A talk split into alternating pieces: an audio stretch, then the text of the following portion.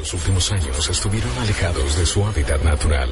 A pesar de ello, lograron cumplir con eficacia y sabiduría su imprescindible labor, brindando equilibrio al ecosistema y alimentando a sus semejantes. Pero los malditos nerds son criaturas nocturnas y sistema de geoposicionamiento tecnológico. La noche los llama. Y ellos responden. Malditos Nerds, temporada 7. Las voces que más te gusta escuchar en la oscuridad.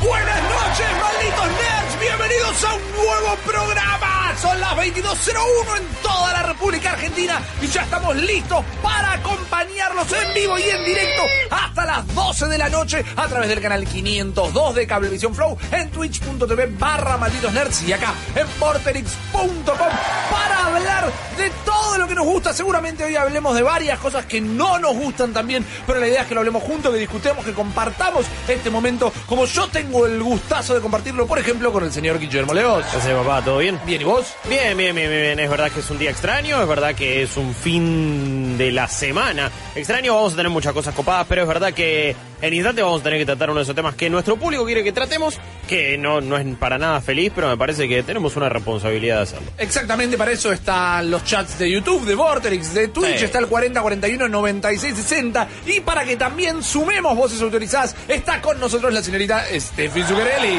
Una voz autorizada, me encanta eso. Está buenísimo que te lo den, ¿no? Como que te pongan ese Claro, es como que tengo el sello de la voz autorizada, puedo decir cualquier cosa. Es un- el, el cielo, el cielo ahora está lleno de chanchos. Ok. Soy una voz autorizada. Bien. Imagínate si llueve panceta, yo me vuelvo loco. De la sociedad bien. rural. Eh, es, es el Nintendo Silos Quality, pero del periodismo de videojuegos, como en tu caso tú lo tienes.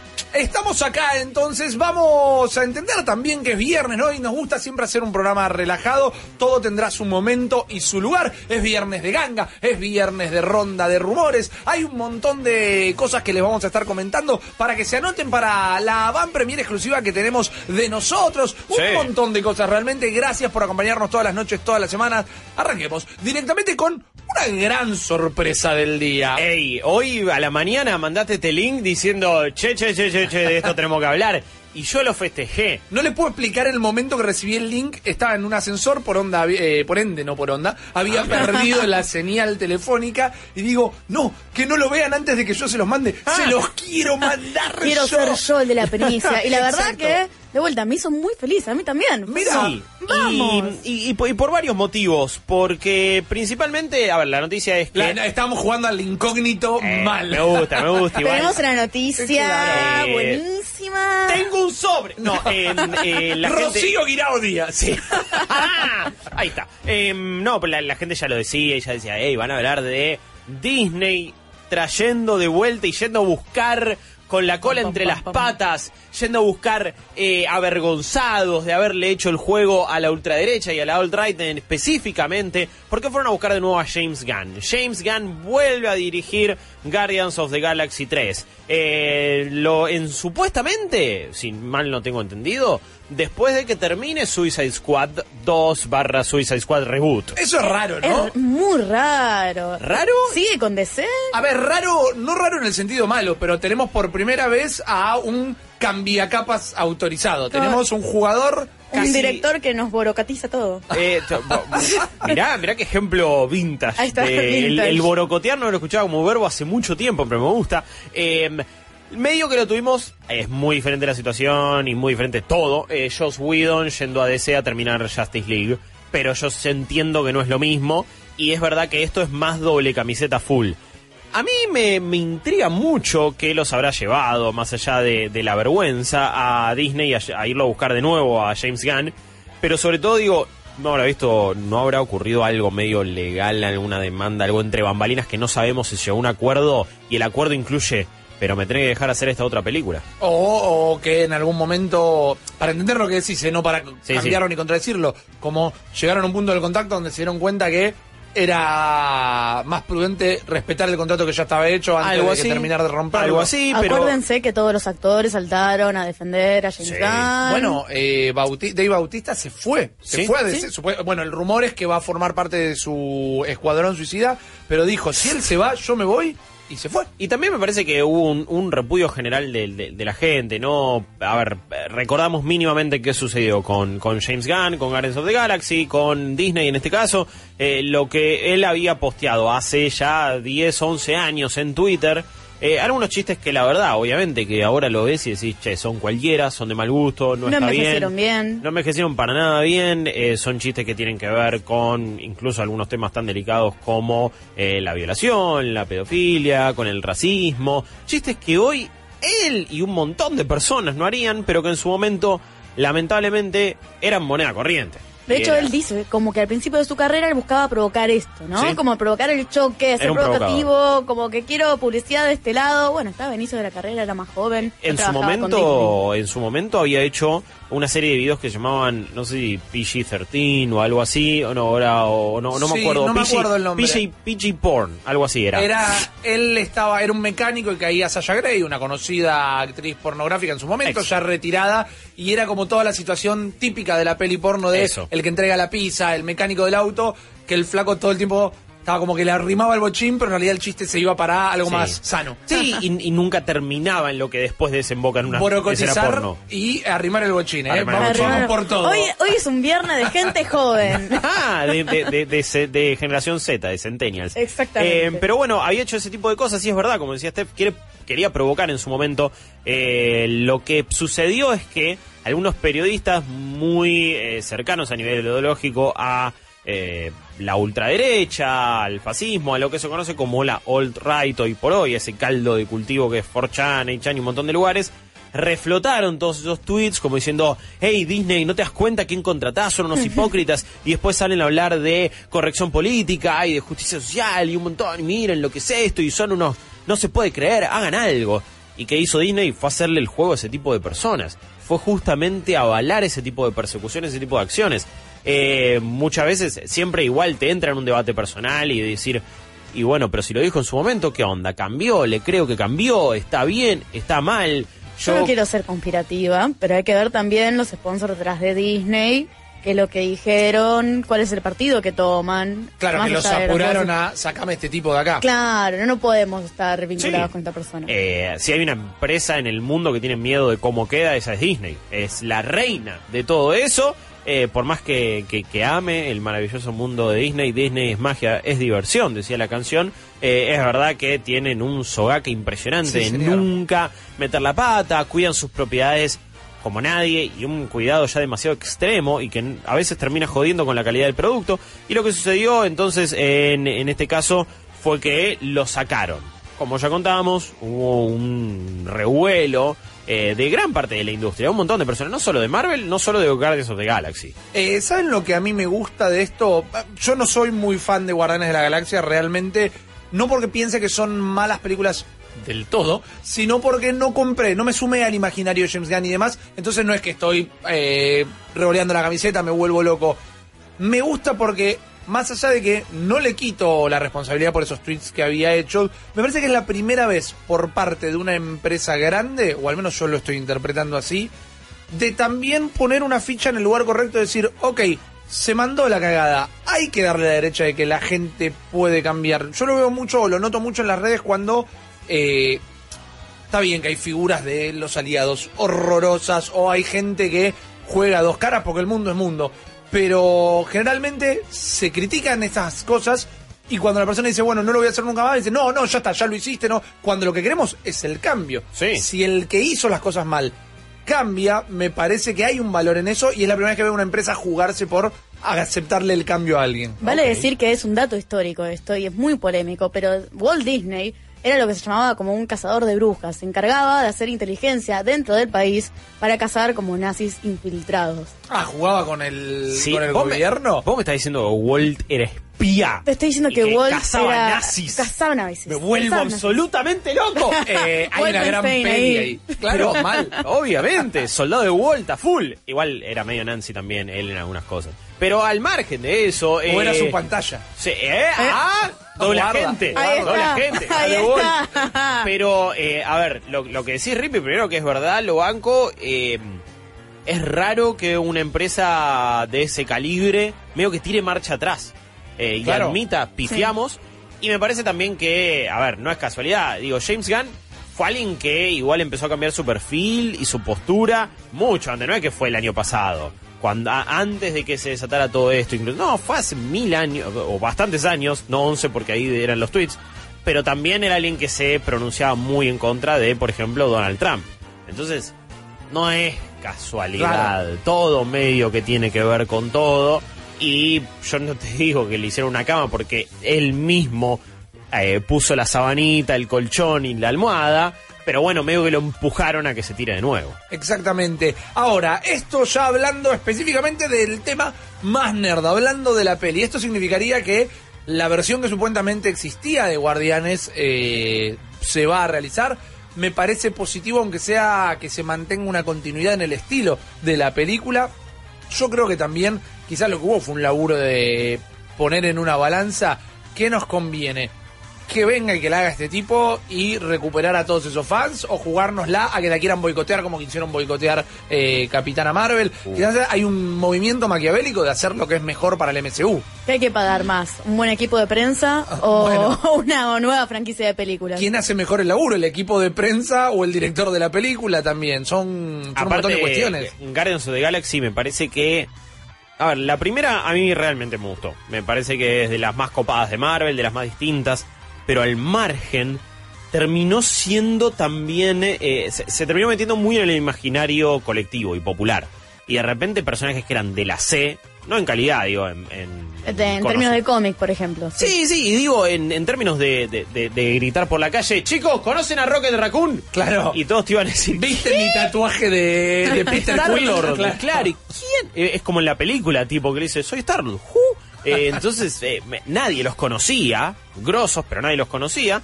Y me parece que los instalaron. Y además, que quedó instalado también? Groot. Groot chiquito. La banda de sonido.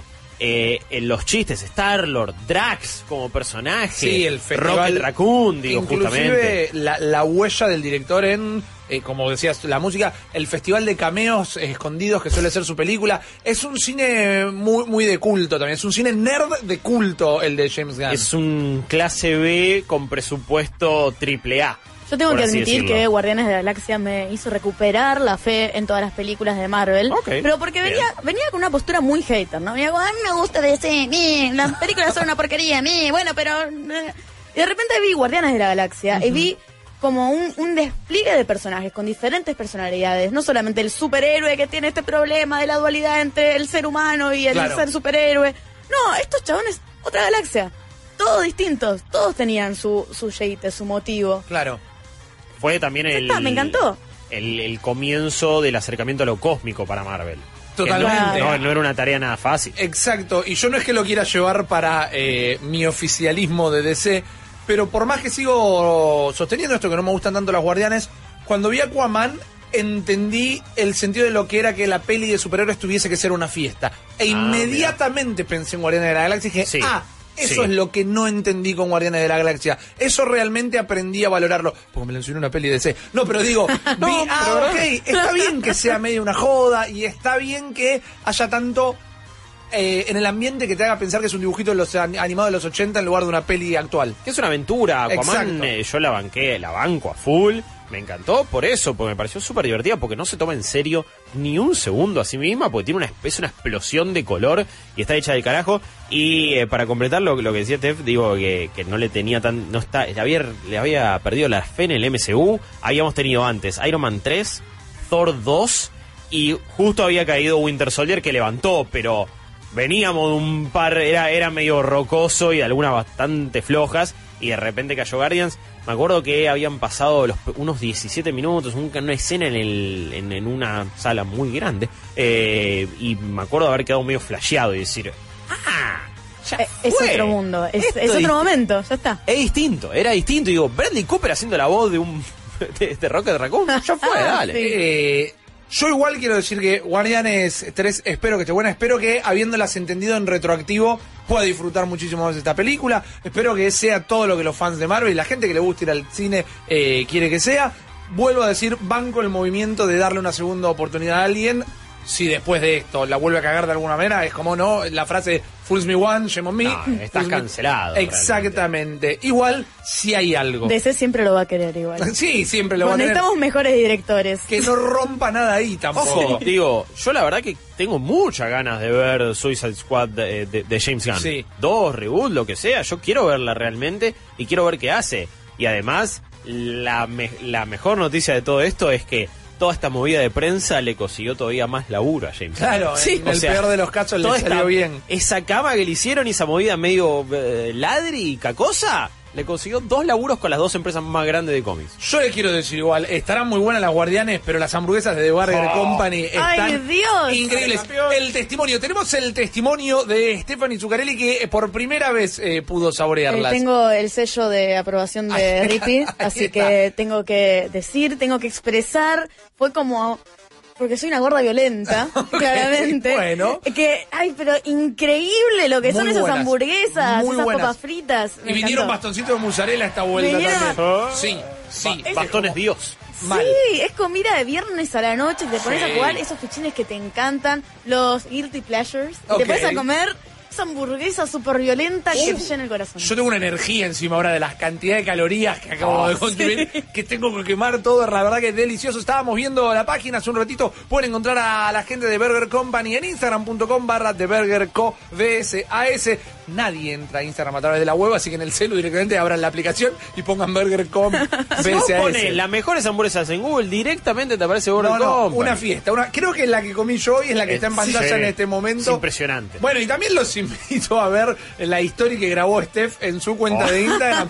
que eso va a mostrar lo que es nuestros rostros cuando abrimos la caja en la que viene todo. Hubo un momento, ah, así de, de, de Rippy. Eh, y no se olviden que también hay versión vegetariana, ojo, Sí. eh, Ceci también comió, los chicos están comiendo, eh, así que muchas gracias una vez más a los amigos de Burger Company. Tenemos un montón de cosas para hablar en el programa de hoy, como ya anunciamos, y para que entremos todos en la misma sintonía, tal vez en el próximo bloque vamos a hablar de lo que estuvo sucediendo en Nueva Zelanda y alrededor del tema de este atentado. Lo vamos a intentar hablar eh, de la mejor manera posible, dándonos realmente nuestra opinión. Queremos escucharla de ustedes. Vamos a informarnos en un minutito y enseguida volvemos con más malditos nerds. Ahora, en un minuto, Malditas News, by Claro.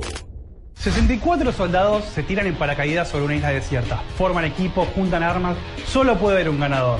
Hace dos años era un concepto original y ahora hasta Tetris lo hace. Firestorm es el modo Battle Royale de Battlefield 5 y después de muchos retrasos llega al PlayStation 4, Xbox One y PC el lunes 25 de marzo. EA confirma que tendrá un modo todos contra todos y escuadrones de cuatro personas.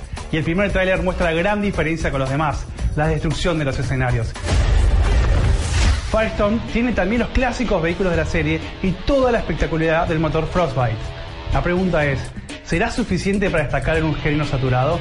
Hasta el poderoso Blackout de Call of Duty Black Ops 4 ha decaído lentamente y DICE tendrá que hacer algo realmente especial para enfrentar a Apex, Fortnite y PUBG.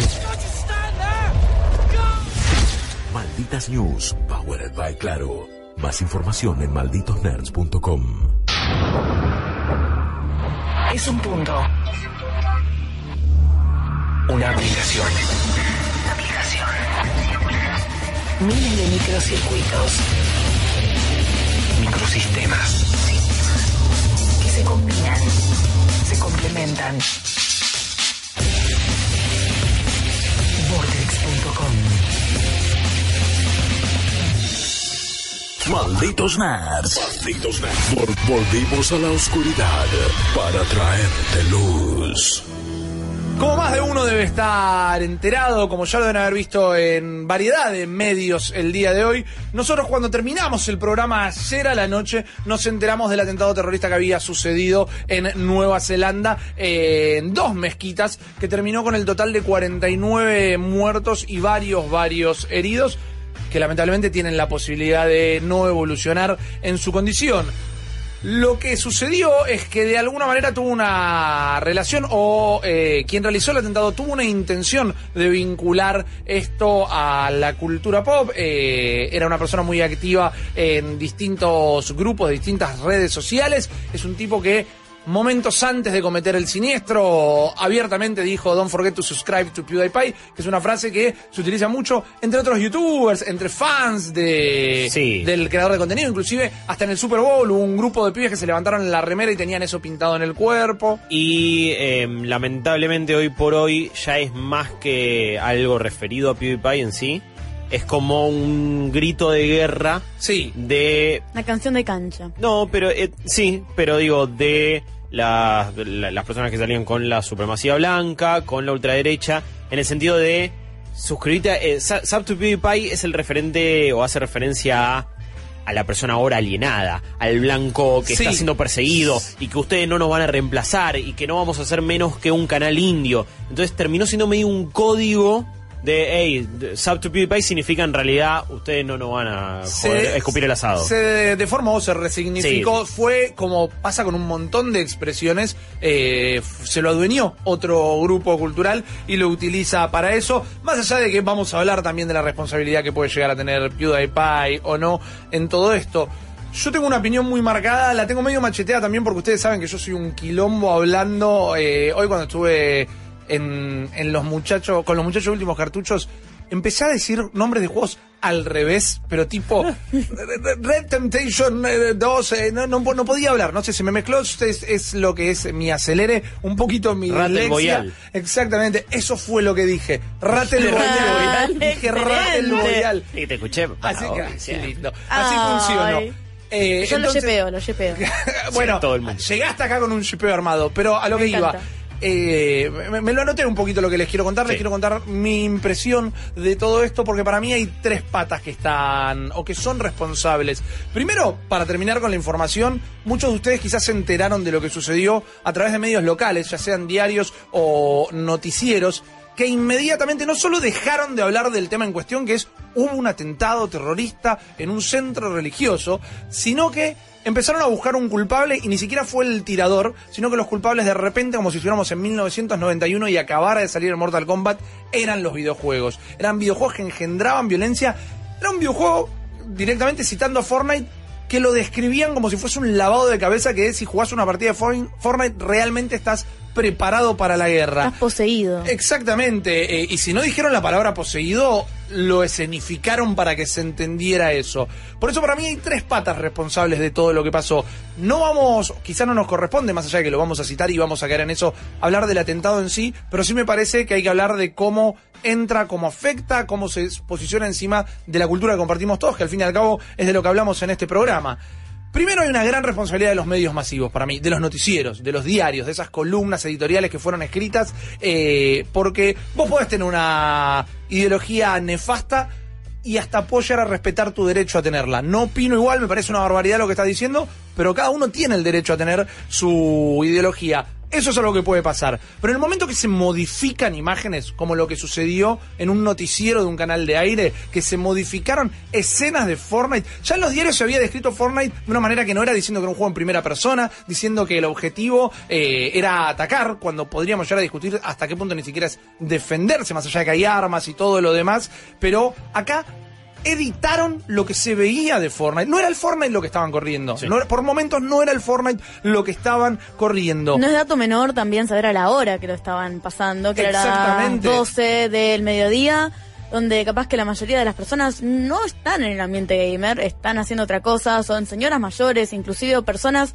señoras y señores mayores, Sí, que están desinformadas completamente de lo que es un videojuego. Pero por completo. Entonces, en el momento que manipulás el contenido para mentir, ahí ya tenés una intención maligna. Sí. Ahí ya intencionalmente estás teniendo la intención de sembrar eh, una mentira. Ahí lo estamos viendo y por supuesto que nuestro público se va a dar cuenta que eh, así no es Fortnite. Que hay así no entras a una mágicas, partida de sí. Fortnite. Así no, no es lo que sucede. Después van a ver una pantalla dividida, ¿no? Después van a ver gente que no está jugando pero que hace como si estuviera jugando y en ningún momento dice vamos a recrear lo que significaría. eh, sino que lo están dando como una experiencia, que, que es eso es lo que sucede. Esto está sacado... Encima googlearon imágenes de hace como dos temporadas de Fortnite. Ni siquiera se calentaron a hacer un laburo actual. No, no, no. eh, Esto está tomado de, de una cuenta de Twitter que también le, le hizo una edición mínima de ah, poner algunos subtítulos, resaltar algunas cosas, eh, hacer algún zoom en algo, pero no está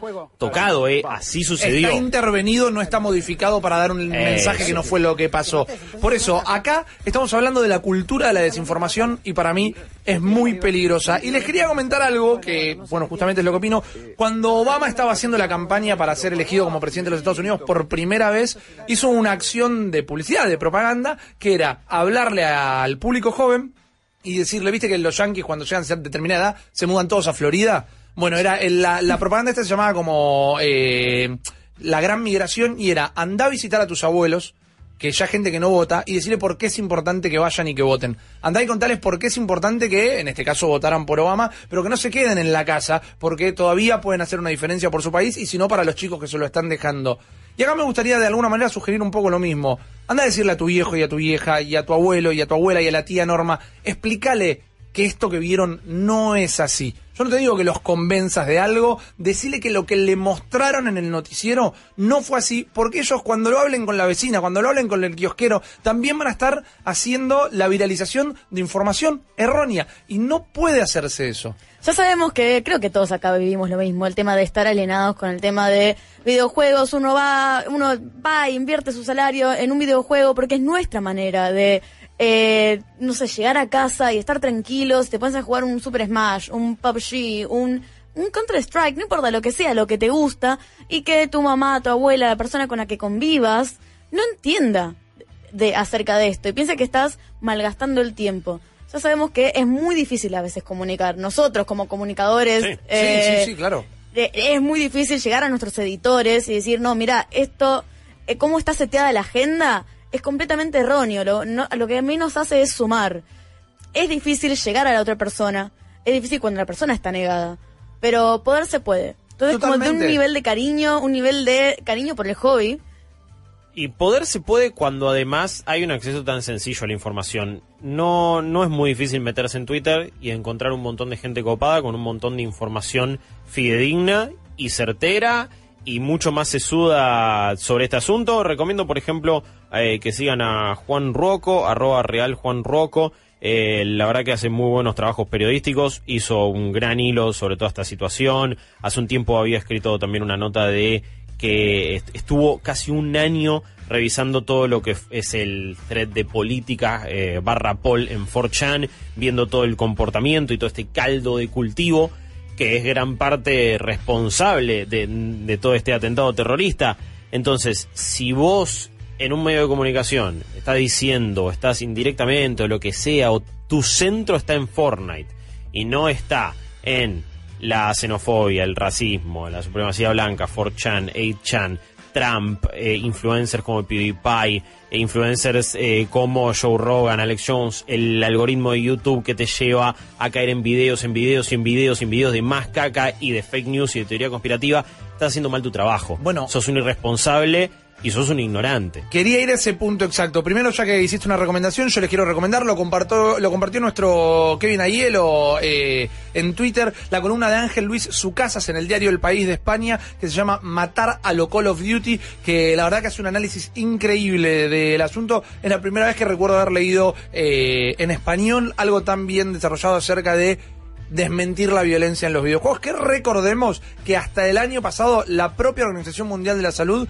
recordó que, o mejor dicho, eh, aclaró que al día de hoy no encontraron una relación entre violencia y videojuegos. No que no la haya tampoco, ¿eh? No estoy diciendo que no la hay. Dicen que al día de hoy no hubo estudio alguno que lo pudiera comprobar. Y- Entonces, si no lo puede comprobar la Organización Mundial de la Salud, no lo puede comprobar ningún canal de aire, de cable o de ninguna cadena. Y Menos el a las año- 12 de la Claro. Cof, cof. Eh, el año pasado incluso habíamos eh, hablado sobre este tema, justamente habíamos buscado varios estudios y algunos hasta sí relacionaban que había una cosa de, eh, de que subían las fuera competitivo, fuera lo que Exacto, fuera. no era Clash Royale, era Tetris, era lo que sea. Candy Crush. Que lo que te, lo que a veces pro- podía producir algún tipo de emoción era la competencia, pero nunca la violencia específicamente, y menos en un ámbito no competitivo. Bueno, ahí es donde vamos a la segunda pata, que es un poco como lo adelantó Guillo. Hay que empezar eh, a responsabilizar a los grandes sitios también, ¿no? Como los comunicadores a los grandes sitios. Hay que responsabilizar a Facebook por no tener a alguien que baje el video en el momento. El video del atentado, el video que grabó el propio asesino, estuvo subido prácticamente unas 12 horas. No Sí. puede pasar eso y no se los puede no penalizar por eso. Hay que responsabilizar también a la gente que está en los sitios símil Reddit, 4chan, 8chan y ese tipo de comunidades porque hay una complicidad hasta cierto punto cuando abiertamente el asesino se da el lujo de subir las fotos de las armas, subir un manifiesto de más de 70 páginas, avisar que va a cometer este atentado y en ningún momento se baja ese post. Lo mucho que hacen es cerrarlo, pero sigue ahí la información para todo el para todo el mundo. Eso es ser cómplice. Eso es directamente. ser cómplice. Y hablando de plataformas relevantes, creo que YouTube mismo tiene que hacer algo Sí. en este momento. Y para dejarlo bien en claro, yo no creo que PewDiePie le haya mandado un mail a este pibe diciéndole que cometa ese acto, esa atrocidad. Eh, es más, y como lo adelantaba Guillo al principio, para mí el flaco cuando dice PewDiePie está más memificando la frase y resignificándola a través del movimiento que la adoptó y no eh, mandando a que te suscribas literalmente al canal. Eh, porque es dialecto de esos rincones de internet. Pero de alguna manera, este tipo tiene que hacerse cargo de su propia comunidad. La, Vale. prim- la primera vez, perdón, la primera vez que se le escapó eh, recomendar un sitio que hacía contenido antisemita, salió a decir que, uy, no sabía, no me di cuenta. Dale, errar es humano. La segunda vez que lo hizo, dijo lo mismo. Más dudoso. En el momento que le paga a alguien para que despliegue una pancarta que eh, manda a asesinar a miembros de otra religión, ya no se equivocó. Y no podemos decir, bueno, no, maneja un humor edgy. No, bueno, la comedia tiene que permitirse empujar los límites. No. El Y- hit it gaming moment. Por eso, viejo, yo- ¿cuántas más? no estoy responsabilizándolo a él, sí estoy diciendo que o él o YouTube tienen que hacer un comentario al respecto. Porque ¿saben qué pasa? Él sale a hablar al respecto y pongamos que da el mejor discurso de la historia. Diga lo que diga, ese video va a ser tendencia y eso se transforma en un círculo vicioso. No le podemos eh, dar más visibilidad a este tipo hasta que no empiece a hacerse cargo directamente. Porque eso también es complicidad. Tiene Vale decir que eh, YouTube ya estuvo en un problema así similar, si no fue el viernes pasado, fue Sí. el anterior, con el tema del algoritmo que lo que hacía era promover una red de pedofilia. eso Que fue claramente, tremendo. que era, era muy bizarro, porque claramente como funciona cualquier algoritmo, vos buscas, no sé, eh, tortugas, y te va a recomendar de vuelta videos de tortugas. Lo mismo pasaba con esta red de pedofilia que así se retroalimentaba. Eh, esta persona como comunicadora que eh, tuvo varios shoutouts a diferentes youtubers, instagramers, un montón de cuentas que promovían contenido antisemita. Eh, para YouTube, para este algoritmo que todavía no está arreglado, le es completamente lógico entonces Claro. recomendarte esto. Es así y yo entiendo, me quiero poner en lugar de alguien que nos está escuchando. He tenido estas conversaciones por Twitter y también por Instagram de, bueno, pero no, no lo entendés. No, a mí me gusta mucho y la verdad creo que está bien su contenido. Yo entiendo que te puede molestar que esté hablando mal de tu generador de contenido favorito. Date cuenta lo que está diciendo. No, no, no caigas eh, en la movida, no caigas en la ola solo por tener un sentido de pertenencia. Toma la decisión por vos mismo si te parece que se puede equivocar cuatro veces con de esta magnitud eh, de una manera totalmente inocente. Y ahí voy a la tercer pata, lo último que quería decir específicamente al respecto, que hay una responsabilidad nuestra, nuestra como usuarios, nuestra como ciudadano de Internet, nuestra como alguien que está metido en eh, toda esta cultura, porque si no somos vehículos de la desensibilización, hoy me llega un mail, ya les contaba a ustedes, un link, perdón, eh, que decía Bully 2019 Scholarship Edition. Scholarship Edition era una de las primeras remasterizaciones del Bully, el juego de Rockstar. Y vi eso, había rumores de que quizá lo largaban en Switch. Dije, bueno, Scholarship Edition 2019. Saga el, Bull- el bully para Switch. El- emocionado, me imagino. Mal, Sí. mal, porque encima nunca lo pude terminar el bully porque tenía rayado el CD. Eh, me meto en el link y era un link al video directo que transmitió este tipo, al asesinato. Digo, no podemos ser así de boludos, no podemos compartir, no podemos haber transformado en menos de 24 horas esto en un chiste. Y bueno, Por- pero si eh, es- eso sucede y hay, hay incluso comentarios en el chat, hay gente que dice, aguante PewDiePie, son todos unos sensibles de mierda. bueno, Bueno, no estás entendiendo la discusión, no es ese de última el tono, puedes ir aguante PewDiePie, sí, tranca, pero no es, son unos sensibles de mierda. Que, constantemente desde estos grupos que fomentan el odio, el racismo, la xenofobia, un montón de cosas de mierda, siempre el principal argumento es, son unos sensibles, ay, no, loco, esto tiene que... No, la libertad de expresión nos ampara. Y no, ay, pero ¿qué quieren? Que seamos Bueno. todos políticamente correctos. Acá y al me- final no se puede decir nada. Y esos amparos, esa cosa de dar la vuelta siempre, lleva a que después pasen esto, porque este tipo frecuentaba todos esos lugares. Y en el manifiesto ese que tiene, nombra un montón de todos estos lugares, estos sitios, estas, estos influencers, estas personas. No es casualidad, no sáquense la venda de los ojos. No es todo tan liviano. Acá me sale la parte geek y sociológica, que es eh, la paradoja de la tolerancia. Sí. Que eh, como enarbolando la bandera de la tolerancia, empezás a eh, dejar entrar comentarios, gente, grupos, opiniones que promueven la intolerancia, promueven la violencia, promueven... A ver, no promueven cosas buenas. Matar malo, ¿no? Empecemos con Exactamente. 101. Eh, te puede gustar quien sea, te puede gustar el humor ultra negro, pero hay un, o sea, hay una razón para el humor negro. Es una manera que uno como ser humano tiene de sublimar eh, estrés, por ejemplo. sí, es un mecanismo de defensa. Es un mecanismo de defensa, es súper natural. Todo el mundo tiene. A ver, Seinfeld, por ejemplo, en su época era humor negro, se metía con cosas que en ese momento no lo hacía, y ahora es súper popular. Pero mm, no es una cuestión de, no, mira, a mí no me gusta este youtuber, así que lo voy a tirar abajo. Es una cuestión de, uno, ser consciente y poder informarse, como venimos diciendo desde el principio.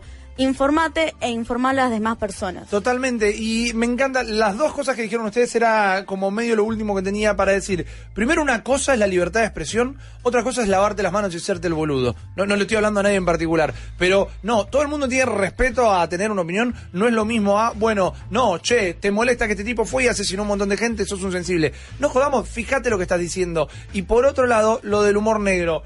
Yo recontra disfruto del humor negro y no me puedo no hacer cargo de que si te metes en mis redes sociales y empezás a bucear para 10 años para atrás... No te en- contrata Disney. En algún momento... No me contrata Disney, no, no lo puedo afirmar y sé que no me meto con cosas eh, que hasta dentro del humor negro podríamos llegar a considerar que están fuera de plano.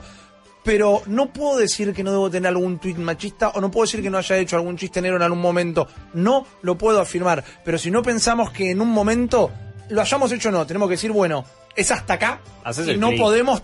Es, es hacer un clic. Bueno, pero 4chan, por ejemplo, no hace el clic. Entonces, su límite ni siquiera es un atentado terrorista. Porque esos threads siguen estando. Porque esos memes siguen apareciendo. Porque sigue habiendo comentarios con el link a la transmisión del video. Entonces, ni eso es tu límite. ¿Y cuán- cuál va a ser el límite de YouTube? Lo que contaba Steph es terrible. Eran, buscaban una cierta, un cierto tipo de videos donde creo que eran chicas probando, ya mayores de edad, probándose bikinis, por ejemplo. Y eso, el tipo el segundo o tercer video relacionado que tiraba una vez que veías otro, era ya de chicas chiquitas haciendo gimnasia. Chicas Oh, castillitos de arena. Sí, y veías en un montón de comentarios unos timestamps que eran justamente en posiciones sugerentes. Y además había algunos comentarios que te separaban sin poner el link específicamente, pero a veces lo separaban con un espacio, con algunos códigos para sitios de pornografía y todo eso pasaba en YouTube. Sí, y- Fortnite tuvo que sacar todos sus anuncios de YouTube en un momento durante ese tiempo para que no aparecieran en videos de ese estilo, porque decís, está bien, Fortnite apunta a chicos, entonces lo metemos en videos para chicos. Eh, no, eh, yo entiendo que a veces eh, la dinámica del mundo y las maneras en las que se mueven ciertos grupos van mucho más rápido de las decisiones que pueden tomar megacorporaciones y cosas que son súper burocráticas como YouTube, como lo puede ser Google, como lo puede ser un montón de redes sociales. Hoy también había una discusión de, che, tú, se transmitió durante 17 minutos, ¿cómo no se dan cuenta? Es como, no es fácil también moderar contenido en vivo. Transmisiones No. en vivo no son fáciles. Después te tenés que hacer cargo, ¿eh? Pero en vivo es muy difícil pero no parece haber una buena acción de parte de los YouTube del mundo, de los Facebook, de Steam, por ejemplo, que venimos hablando hace un montón. Hoy igual, sin embargo, Steam estuvo baneando un montón de perfiles y grupos que se estaban creando en Steam para homenajear a los terroristas directamente. Eh, unos terroristas que eh, en, en algunas eh, sí fotos que circulaban de las armas, tenían dibujados y escritos algunos memes de 4chan, Sí, algunas sí, sí. frases, decía kebab remover, que hace referencia a asesinar gente musulmana. Que por cierto, otro debate que hay que tener, no, el mundo se horroriza cuando muere gente católica, judía o del mundo occidental. Cuando es un ataque a musulmanes, ni siquiera se animan a decir atentado terrorista. Es que ahí arrancamos con este tema, ¿no? Se empezó a hablar en los medios masivos de nuestro país y de otros de la responsabilidad de los videojuegos o de este lavado de cabeza que no funciona como tal. Y nadie se acuerda de hablar de los 49 muertos y nadie se acuerda de dar el nombre y el apellido y mostrar la cara del tipo que cometió No, no el sabes quién atentado. es, no sabes cómo buscarlo, tenés que hacer una investigación que si llegaste ya, por ejemplo, medio tradicional y te enteraste por ahí, capaz que no vas a hacer esa investigación porque no estás metido en eso. Pero mm, también un poco rescatando lo que estaba diciendo Guillo, no es que nosotros no somos, no, yo por ejemplo, eh, a veces circulo por Chan, eh, me meto a Raid como persona muy activa en la comunidad y veo también que hay muchas personas que toman conciencia de lo que están hablando, que banean personas que la verdad que tienen comentarios que no corresponden a los diferentes foros, etcétera. Entonces, si esas personas, puede- inclusive yo, quien sea, pueden tomar este nivel de conciencia. Eso es lo que digo, exactamente. Yo A mí Reddit me parece una idea brillante y me parece que funciona de una manera muy inteligente. Nadie, o yo al menos, en ningún momento dije 4chan y Reddit son fábrica de asesinos, o Facebook o YouTube. No, tienen que hacerse un poco responsables. Y si moderar contenido en vivo es difícil, eh, el que ya está publicado también es difícil. El número te sobrepasa. No estoy diciendo que eh, no hay, que hay una responsabilidad derecha pero no pueden hacer la vista gorda. Ahí está una vez más la diferencia entre la libertad de expresión y mirar para el otro costado. Es una cagada tener que estar hablando de eso, es una cagada tener que estar hablando ahora y encima en el próximo bloque tal vez contemos, o no, directamente vamos a contar cosas más felices y podemos estar la barrón de rumores y podemos estar los tres gritando con la ganga, Sí. pero no nos podemos hacer los boludos cuando pasa algo como esto. Y- Yo me acuerdo que cuando ayer nos enteramos, se apagó esto, se terminó el programa, eh, Guillo leyó la noticia, los Sí. tres nos quedamos en silencio. Sí, sí. Yo llegué a casa y me tenía el celular y la compu y estaba buscando a dos manos literalmente. ¿Qué porque onda? tampoco ¿Qué era pasó? fa- tampoco era fácil encontrar la información en Y ese momento. al- alguien en el chat decía que cada uno puede pensar lo que quiera, no tampoco se ataquen entre ustedes y no lo voy a estar atacando, pero realmente decía, es un tema quizás, no sé, demasiado político social, no sé si deberían tocarlo. Yo vivo en este mundo, macho, ¿eh? Eh, al, al margen de somos personas, estos temas nos pueden afectar y podemos, de última, nosotros tomamos la decisión de tocar los temas que consideramos. Pero al margen, realmente lo que sucedió, y para que entienda, es que muchas aristas, como había empezado a decir Rey el bloque, de nuestra cultura, de la que Claro que sí. a los malditos y a las malditas nerds, tuvieron que ver con este atentado, como no ha sucedido quizás en otras ocasiones. No hemos hablado de todos los atentados que alguna vez han sucedido, de todos los tiroteos, entonces me parece que por eso es que también lo estamos tocando. Piensen que no hablar de esto es hacer exactamente lo mismo que capaz un medio tradicional hace, que es directamente dar ningún tipo de información, dar información mal concebida. Es lo mismo, decir, no, bueno, yo no voy a tomar partido acerca de esto porque, eh, no sé, no, no estoy suficientemente informado o tengo miedo a, eh, herir alguna sensibilidad. Eso también es una opinión. Exacto, y vivimos en la era de la información. No estás informado, te lleva 10 minutos. Si la información está medio escondida, te lleva 20 minutos. No existe más la excusa de no estoy informado. Lo único que existe es si tenés ganas de informarte o no. Y además, y yo al menos desde mi lado lo digo para ir cerrando con el tema, eh, si nos enoja que le echen la culpa a los videojuegos, si nos enoja que le echen la culpa a la cultura pop, no podemos decir que las redes sociales no tienen una responsabilidad en esto, porque si nos enojamos que le eche la culpa a YouTube, a un, creador de contenido, sea PewDiePie o sea Pepito López, es exactamente lo mismo que enojarse si fue un videojuego.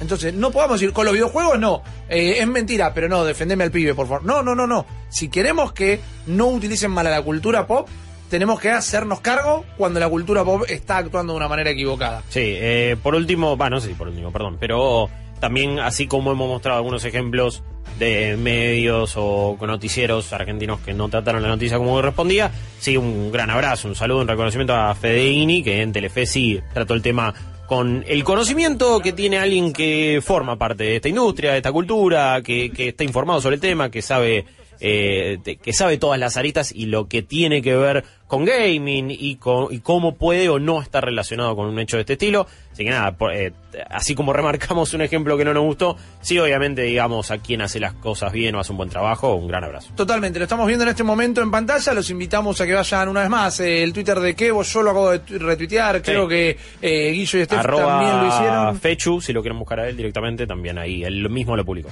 Exactamente. Eh, vamos a avanzar con todo esto. Realmente vamos a cambiar para el próximo bloque a un tema muchísimo más festivo. Es lo que queremos hacer, es lo que queremos hacer acá. Celebrar el lado positivo.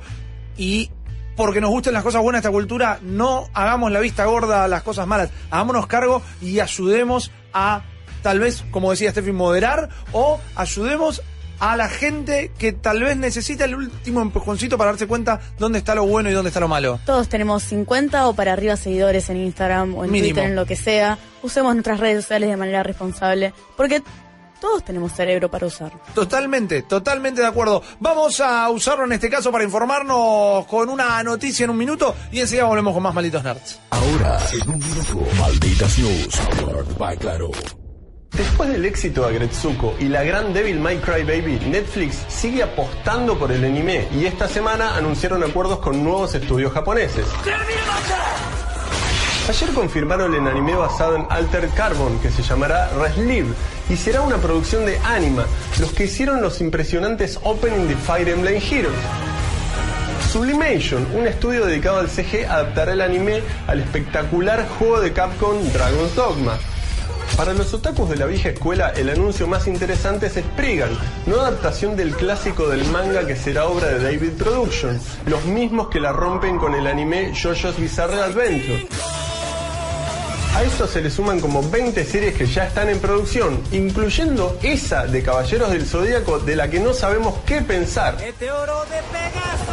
Si querés estar al día con el mundo de la animación japonesa, entra a nuestro perfil y seguinos. Malditas News, powered by Claro. Más información en malditosnerds.com. Ahora viene algo que me parece genial, ultra genial, porque no solamente habla de videojuegos, sino que también habla de el mundo japonés y Ajá. habla de JoJo's Bizarre Adventure. Eh, nunca a algo le quedó bien tan bien puesto el nombre de Bizarro, ¿no? Más allá de que a veces uno te dice, bueno, en español bizarro significa otra cosa, es verdad, significa valiente. Que es valiente. Pero que todo- pará, pará. Nadie dice que yo Nadie dice que no lo son. No, no, totalmente. ¿Podemos igual ya establecer que bizarro significa Ser algo como re loco, lisérgico, extraño, y que sí, ¿qué está pasando? Oh, disculpame, hoy estábamos en viernes de vintage. Ah, pero Así que bizarro decir- tiene- sí, tenés que- no, tengo perdón. que usar su buen uso. A partir del lunes Ah, podemos decir que bizarro es eso. Porque es como yo todo el mundo lo usa, yo entiendo que significa otra cosa, pero ya bueno, Totalmente. déjame Pero ¿qué pasa con el lenguaje va a cambiar. Bueno, con Jojo van a sacar. Mirá, esto me parece algo hermoso y ultra japonés. Van a sacar un arcade. Ajá. Van a producir el primer Battle Royale japonés. Eh, hablando de Battle Royale, que aparte de Battle- eh, fueron los japoneses que inventaron el término de Battle Royale. Eh, Está primero el, el- el manga. El manga, obviamente, pero lo van a sacar de Jojo. Va a ser a partir de eh, las temporadas donde empiezan los stands. Las Ajá. primeras temporadas tenían como otras técnicas, técnicas como más de, de- de, eh, artes marciales y todo. Y empiezan con los poderes de los stands. eh, que son poderes telequinéticos de cada uno de los personajes, son muy propios, tuvieron que hacer toda una travesía psicológica para poder dominarlos, eh, todo esto con poses y son todos machos ultra glam, ultra glam, ultra Son ochentosos, son muy fabulosos. Exactamente, son fabulosos, pero es espectacular. Pero para entrar un poquito en lo que es la historia, ¿no? Que uno puede jugar al arcade sin saber la historia, pero está bueno saber un poco de lo que escribió Hiroshiko Araki. Araki-san, que se escribió 121 tomos y contando. No está concluido yo, yo No está concluido Jojo. Ok. No está concluido Jojo. Eh, que es la historia familiar a través de los tiempos de la familia Joestar. Eh, se llama Jojo porque todos empiezan, todos tienen como las mismas iniciales. Ajá.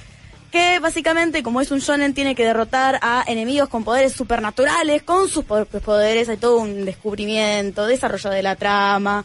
Hasta la temporada, si no me equivoco, 7 y 8, que pasa en una dimensión paralela.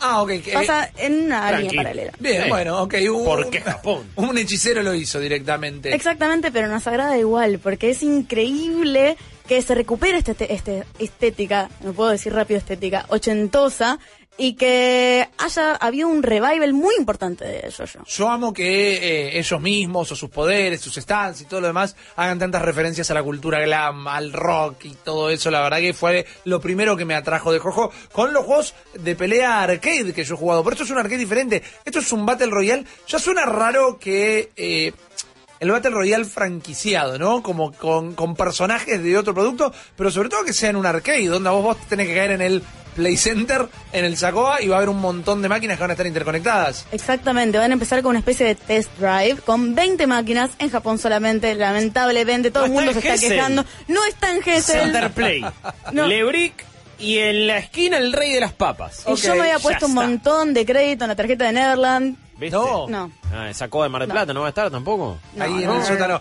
Eh, es que es verdad que el arcade como, como negocio directamente desapareció de acá. Es que tuvo otro, yo, yo siempre lo comparo, cuando fui a Japón quedé con la cabeza estallada, claramente eh, el año que viene voy a volver. Muy bien. Pero mm, eh, si alguien vio Stranger, Stranger Things, Sí. nosotros somos el Upside Down de Japón. Pero no como algo negativo eh, en particular, sino que como que hubo una parte de la línea histórica que nos llevamos para otro lado. Claro. De repente los japoneses tienen como leyes de piratería muy, muy, muy, muy, muy, pero muy excesivamente eh, Estrictas, rígidas, claro. Entonces, piratear algo te puede llevar en cana cinco años. Es Ah. Así, y vender algo pirateado, comprar algo pirateado es muy difícil. Sin embargo, acá, volviendo a este lado, ¿no? Del océano, no hay ningún problema. De hecho, con las consolas portátiles, las consolas Nintendo PlayStation, nosotros tuvimos no solamente el espacio físico para tenerlas y coleccionarlas, sino que los juegos eran ultra accesibles. Totalmente. Entonces, un padre de los 90 no te iba a llevar capaz de vuelta a un Sacoa. No, nene, estamos en casa. Es verdad, Imu terminó muriendo con, con la Post popularidad. 2001, Sí, no sí, vamos a ir al shopping. Totalmente. Nos quedamos acá jugando con la PlayStation que compramos nueva y que es de toda la familia y o cualquier tipo de consola que te tuvieras. Eh, lo mismo pasaba en Estados Unidos, quizás Sí. no por una cuestión de crisis, sino por una cuestión de la lejanía que requería ir a hasta un shopping cuando tenés la consola en tu casa. Sí, En los cambio, famosos Dave and Busters eran allá, por ejemplo. Exactamente. Quedan algunos y son de estos juegos más bien party, pero en Estados Unidos posta que la, la, la onda arcade es el guacamole, ahora viste, y el, Todo lo que los daba tickets, tickets, claro. Los tickets, ojo, hay un Space Invader gigante. Lo jugué en Japón el Space Invader Ah, ¿sí? gigante. Es muy Mirá. piola. eh, la, la quedé de inmediato. Pero es muy masivo. Tenés la, panta- la pantalla jugaste muy contra grande. japoneses, olvídate. Sí, pero además la pantalla es muy grande, muy Sí. alta y la tenés muy adelante. Es Entonces, rarísimo. Cuesta. Y eh, también en, en varios lugares hay uno, ¿se acuerdan como el de, el de tirar así al aro en básquet Sí. con la bocha? Sí. Pero de fútbol americano, man. Ah, tenés que hacer pase y Uf, pasarlo. excelente. Uy, me copa. No, te Hice loco. así solo, sin nada en la mano y me dolió el hombro. en un imagínate. momento eh, yo lo estaba jugando así y al lado tenía un mariscal de campo de Kentucky. y Claro. Lo vi y dije, Johnny "Claro, yo no de tengo la Universidad de hacer". Massachusetts. Se le caía la, pe- la pelota y ay, Y yo venía Eh. de caballito ni en pedo. Vos que la tenés clara, hay un arcade que creo que es eh, sumamente popular, hay varias franquicias que tienen este tipo de máquina, pero yo lo vi mucho de Pokémon y de Dragon Ball, eh, sobre todo, que son los que apoyás las tarjetas oh, y te pero leen son las tarjetas. increíbles. Nadie, nadie me pudo enseñar a jugar porque no me entendían. Lo estamos viendo en Es pantalla ahora es mismo. muy difícil, en realidad, nosotros entenderlo como occidentales. Claro. Así como es difícil cuando vos vas para Japón y existe en cada esquina, en cada barrio, tres Taito Station, Sega Station, que son de cuatro o cinco pisos. Sí. Y de repente te encontrás estos arcades que nunca en tu vida viste, que son un híbrido entre juego de cartas y arcade, que tienen doble pantalla, como si fuera una 3DS gigante. Correcto. Vos vas, te compras el mazo, lo registras a tu nombre, y dentro de la primera pantalla, ¿no? La que es táctil, la que, la que responde, vos podés mover en tiempo real todos tus personajes, ponerlos en actitud eh, de ataque o support, o como ir manejándolo y manejando Claro. las peleas. Lo quiero ya. Es, ¿no? es- es muy lindo. hermoso. Además los ves que Se las, ve re peleas, bien, aparte. las peleas están sucediendo y ellos van moviendo, como explicaba recién Steph, las cartas en tiempo real y pasan cosas que mi pequeño cerebro occidental no terminaba de entender. Para grabarlas, para registrarlas, como decían, las pones en la misma máquina, ¿no? Las pones en la lector. misma- Claro, exactamente. Tienen todo un sistema aparte de eso. Por ejemplo, el tema de las memory cards. Claro. Tiene algo que se llama las IC cards, que es, depende de la compañía, Konami, Bandai, Namco, lo que sea.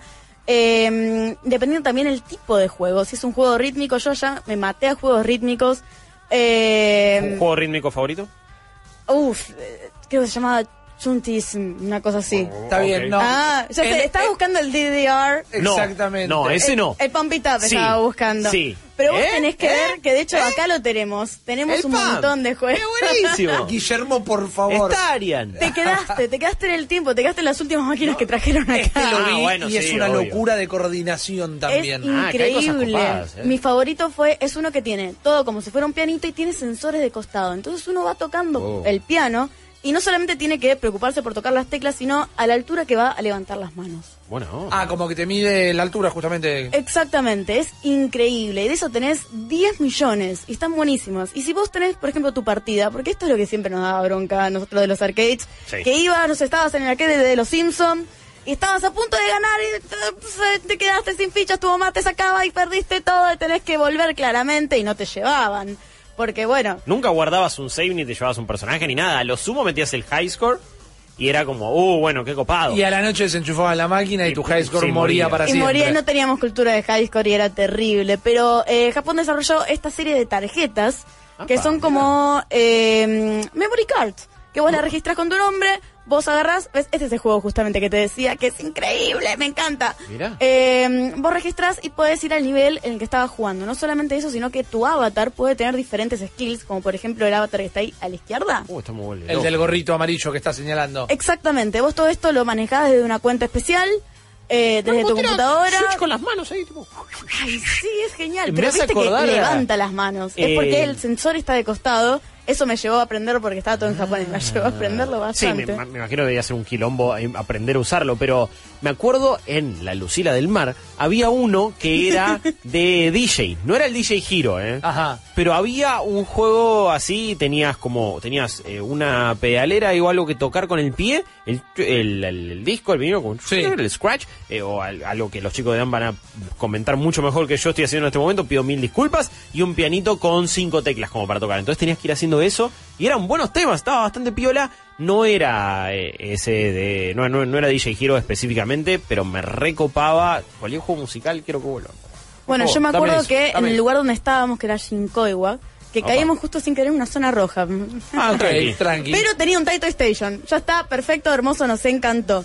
Eh, Taito las- Station, Taito eh, Station son los lugares de fichines. Son como- ah, así se los llama. ¿Ves? Eh, ¿Son el- todos de Taito el juego? eh, ¿O no? Me imagino que sí, no sabría decirlo. Hay híbridos igual, ¿eh? Ok. Como que son Taito Station, pero hay de diferentes marcas. Lo lindo es que vas por la calle y ves eh, el iconito del alien de Space Invaders gigante en una Ah. marquesina roja en blanco y decís, listo, eso es un Taito Es Station. como que te llama, te llama. Como ves un ciudad de la farmacia. Claro, muy piolas porque todos tienen máquina de cambio de guita también, que te, Oh. que te cambian el dinero de tu moneda a los yenes. Muy, muy bueno que hayas mencionado eso, Sí. porque de hecho la introducción se fue hace un par de años. eh, fue por un tema de déficit de monedas de 100 yenes. Lo mismo que había pasado con Donkey Kong en los arcades en el 84 o en el 83, no me acuerdo, eh, de, la, de la cantidad que juega la gente. Claro, exactamente. Entonces, bueno, ya tenés la tarjeta, se digitalizó todo, la tarjeta te sale 300, 500 yenes, que son eh, 3 o 5 dólares, Más dependiendo menos, sí. qué juego quieras. Y si querés pagar también con la SUBE japonesa, que una de ellas es la Suica, significa sandía, me parece muy simpático. Mira, muy lindo. simpático. Sí, la Suica es una y la otra no me acuerdo cómo se llama. Eh, la otra a nadie le importa porque no es coleccionable. La Suica ¿Por qué le viene con sandía? diseños. Me encanta. No sé, aparte Bueno. tiene un pingüino en la parte de adelante. Pónganse de acuerdo. No sabemos, no Bueno, sabemos. acá no lo vamos hemos a hecho cada cosa. Pero sí averigüé algo que me pareció increíble y, y también me indignó. ¿Vieron como lo típico que uno sabía que si iba a una máquina de agarrar ositos o lo que sea, uno sabía que el dueño había metido mano ahí, que Sí. veces estaba más blando? Sí. Bueno, lo mismo hacen los japoneses. Ah. Con el nivel de dificultad, con el nivel de créditos que te va a dar, el nivel de oportunidades. Entonces, hay eh, todo, por ejemplo, foros de subreddit que te dicen cuándo, dónde y por qué eh, están las máquinas cambiadas. Entonces, Ah, mirá, cuándo podés estirar buena. más el crédito. El mapa del, del, del delito, pero Claro. el mapa de la Claro. inseguridad, pero el mapa de la inseguridad gamer. Gaming, acá no te me metas están acá. cagando, Yo claro. me acuerdo que me di cuenta de eso casi que por primera vez cuando era un poco más niño y en el mismo eh, arcade de un supermercado, cerca a una cuadra de mi escuela, donde jugaba mucho Pampita, por supuesto, donde ahí demostraba lo que podía hacer. Eh, me di cuenta que un día estaban configurando el Virtua Tennis, porque se había colgado. Y vi difficulty, very hard lo puse, dije. Eh, qué guacho. ¿Qué onda? ¿Qué o- y eso era, y entonces ahí te das cuenta por qué antes podías llegar mucho más lejos y acá jugabas el primer Grand Slam, que era Roland Garros, le ganabas a Moyá, te costaba un poco y en el segundo te pintaba en la cara y vos decís, ¿qué, qué pasó acá? Eh, así que nada, mala onda eso y ahí me di cuenta por primera vez lo que, ah, mira cómo mete en mano, mirá este esturro, ¿eh? Es un tema. Yo quiero aprovechar para volver a recomendar eh, el anime que está en Netflix, High School Sí. Girl, porque eh, justamente tiene mucho esta de la cultura de que en cada esquina hay un salón de arcade y que van a jugar a, a distintos lugares y que también tenés algunos que son, eh, ¿cómo se dice? Co- Como un bar de muy mala muerte, medio escondido. Sucuchos, Oh, más o menos. sí. Underground. Están también los, Claro. los que son, eh, en realidad, que parecen arcades, porque son temáticos, pero son... Es una, una movida de... Ahora se me salió el nombre. Una movida de... Eh, Estás hablando de los pachincos. los pachincos, exactamente, que están temáticos de anime. Entonces vos decís, wow, esto está buenísimo. Yo como friki lo voy a reaprovechar. Entrás y tenés japoneses de 50 para arriba fumando, re en otra en los pachincos. Que, em, Qué mundo turbio, ¿eh? Sí, ¿sabes que igual pasa como acá que Bueno, las Pi. apuestas están eh, prohibidas? Son ilegales las apuestas. Son ilegales. El juego es ilegal. Entonces, Lo vos lo que manejan haces es jugar eh, con pelotitas. Y después vas y cambias las pelotitas. No hay nada de ilegal hacer eso. Claro, vos podés, es como que ve- ganaste pelotitas y vas en el mostrador a vender las pelotitas. Entonces te están comprando las pelotitas, no la apuesta. Tenemos a Cecilia Bona en este momento en el aire. ¿Qué tal, nerds? ¿Cómo Bien, andan? bien. Eh, en Instagram, arroba malditos nerds, nos pueden seguir. De paso, les recomiendo que nos sigan porque la semana que viene nos vamos a la GDC y vamos a llenar de contenido las redes sociales. Tienen eh, la posibilidad de contestar una encuesta. En realidad es como el fueguito, el nivel de hype por el nuevo Battle Royale de Jojo que nos estaba contando Steph recién. Hay poca participación y mucha gente que vio la historia. ¿Qué análisis podemos hacer de esto? Ok. ¿Es vagos. vagancia de los viernes o es que todavía no hay tanta calentura con el asunto? Guarda, me gusta, hay que ver qué puede ser. Ahí puede ser casi hasta una protesta también de esto acá no Esto sale. acá ¿no? no sale, es la decepción. Es por, Claro. ¿por qué me estás hypeando? Los mandos están buenísimos. Son como súper. eh, muy amigables a la hora de jugar. Pero salen 20 máquinas. Para Japón. Y hay un hype enorme. Hay. Yo recuerdo el año pasado que había juntadas de eh, club de fans Sí. a juntarse y llenaban bares para ver los nuevos capítulos de Jojo. Y no porque no los pudieran bajar o los pudieran conseguir de alguna manera, sino porque era la onda de estamos todos juntos en una Claro. comunidad, somos un nicho, vamos a ver esto porque aguante Jojo que revivió. Si esto, bueno, en realidad no creo ni siquiera lo que voy a decir yo. Si llega a amasar una popularidad, quizás en algún momento llegue a alguna consola, pero también eh, Ah. pierden el mercado de tener las máquinas y vender. Pierden la rareza, si no la gente por qué iría a jugarlo al arcade Exacto. a cierto punto. Pero me Porque la gente iría a Japón. Ay, no, no se, no se me puede ocurrir ninguna excusa ni por qué volvería ya mismo tampoco. Eh, gente, no vamos a poder jugar esto, así que vamos a cambiar de tema. Vamos a ir a una pequeña tanda ahora y al regreso, como todos los viernes, mandan la ronda de rumores de un servidor. Los hechos confirmados recientemente aburren a las piedras. Aguanten los rumores. Ronda de rumores de Rippy. 3% de acierto, 100% de diversión. Sí, señoras y señores, no hay viernes sin. Vamos a llenar de humo la noche de Vorterix. Me Vamos a hablar- encanta esto. Eh, vamos a hablar de todo esto que tal vez pase. This is a remix. Vamos a hablar de cosas Worldwide. que tal vez pasen. Me gusta. Y yo es nuestro pitbull, el pitbull de Ah, pero maldito papá. No, más, buena onda. Mr. Worldwide. Mr. Worldwide, escúchame. Vamos a hablar de rumores, vamos a hablar de lo que está pasando o no, o sí, o va a pasar en la industria con un porcentaje de probabilidad. Hoy, ah, hoy voy por el 75%. Uy, qué bajo que está. No, A mí me gusta porque son chismes y los chismes siempre tienen como bajo rumor. No, pero escúchame. Pero es el que, el que decís, yo te tengo que contar, pero no se lo cuentes a nadie. No, obvio, el sobre, la Rocío Guirado Díaz. Yo tengo cuatro rumores, cuatro, lo, eh, tres los banco a muerte, tres puedo dar eh, con mi corazón, ¿no? Es la única Podemos certeza que tengo. adivinar cuál es el que... ¿Cuál es el que no das tu versión? Ok, dale, lo dejamos para lo último eso. Yo cuento los cuatro rumores, ustedes dicen cuál es eh, el que opinan que no va a pasar ni en pedo. Cada vez más flojo de papeles. Sos un Duna que no tiene la BTV. Tres de cuatro, tres 54 es un buen porcentaje. 100% o nada. Ok, Lo bueno.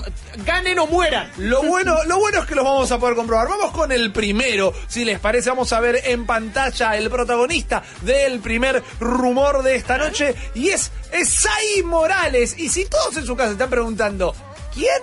Medio que los banco, porque no es una cara tan reconocida de la tele. Es un actor que ha tenido bastante laburo. Estuvo en NYPD Blue, aquella serie de policías neoyorquinos. Estuvo La en. viste vos solo, ¿eh?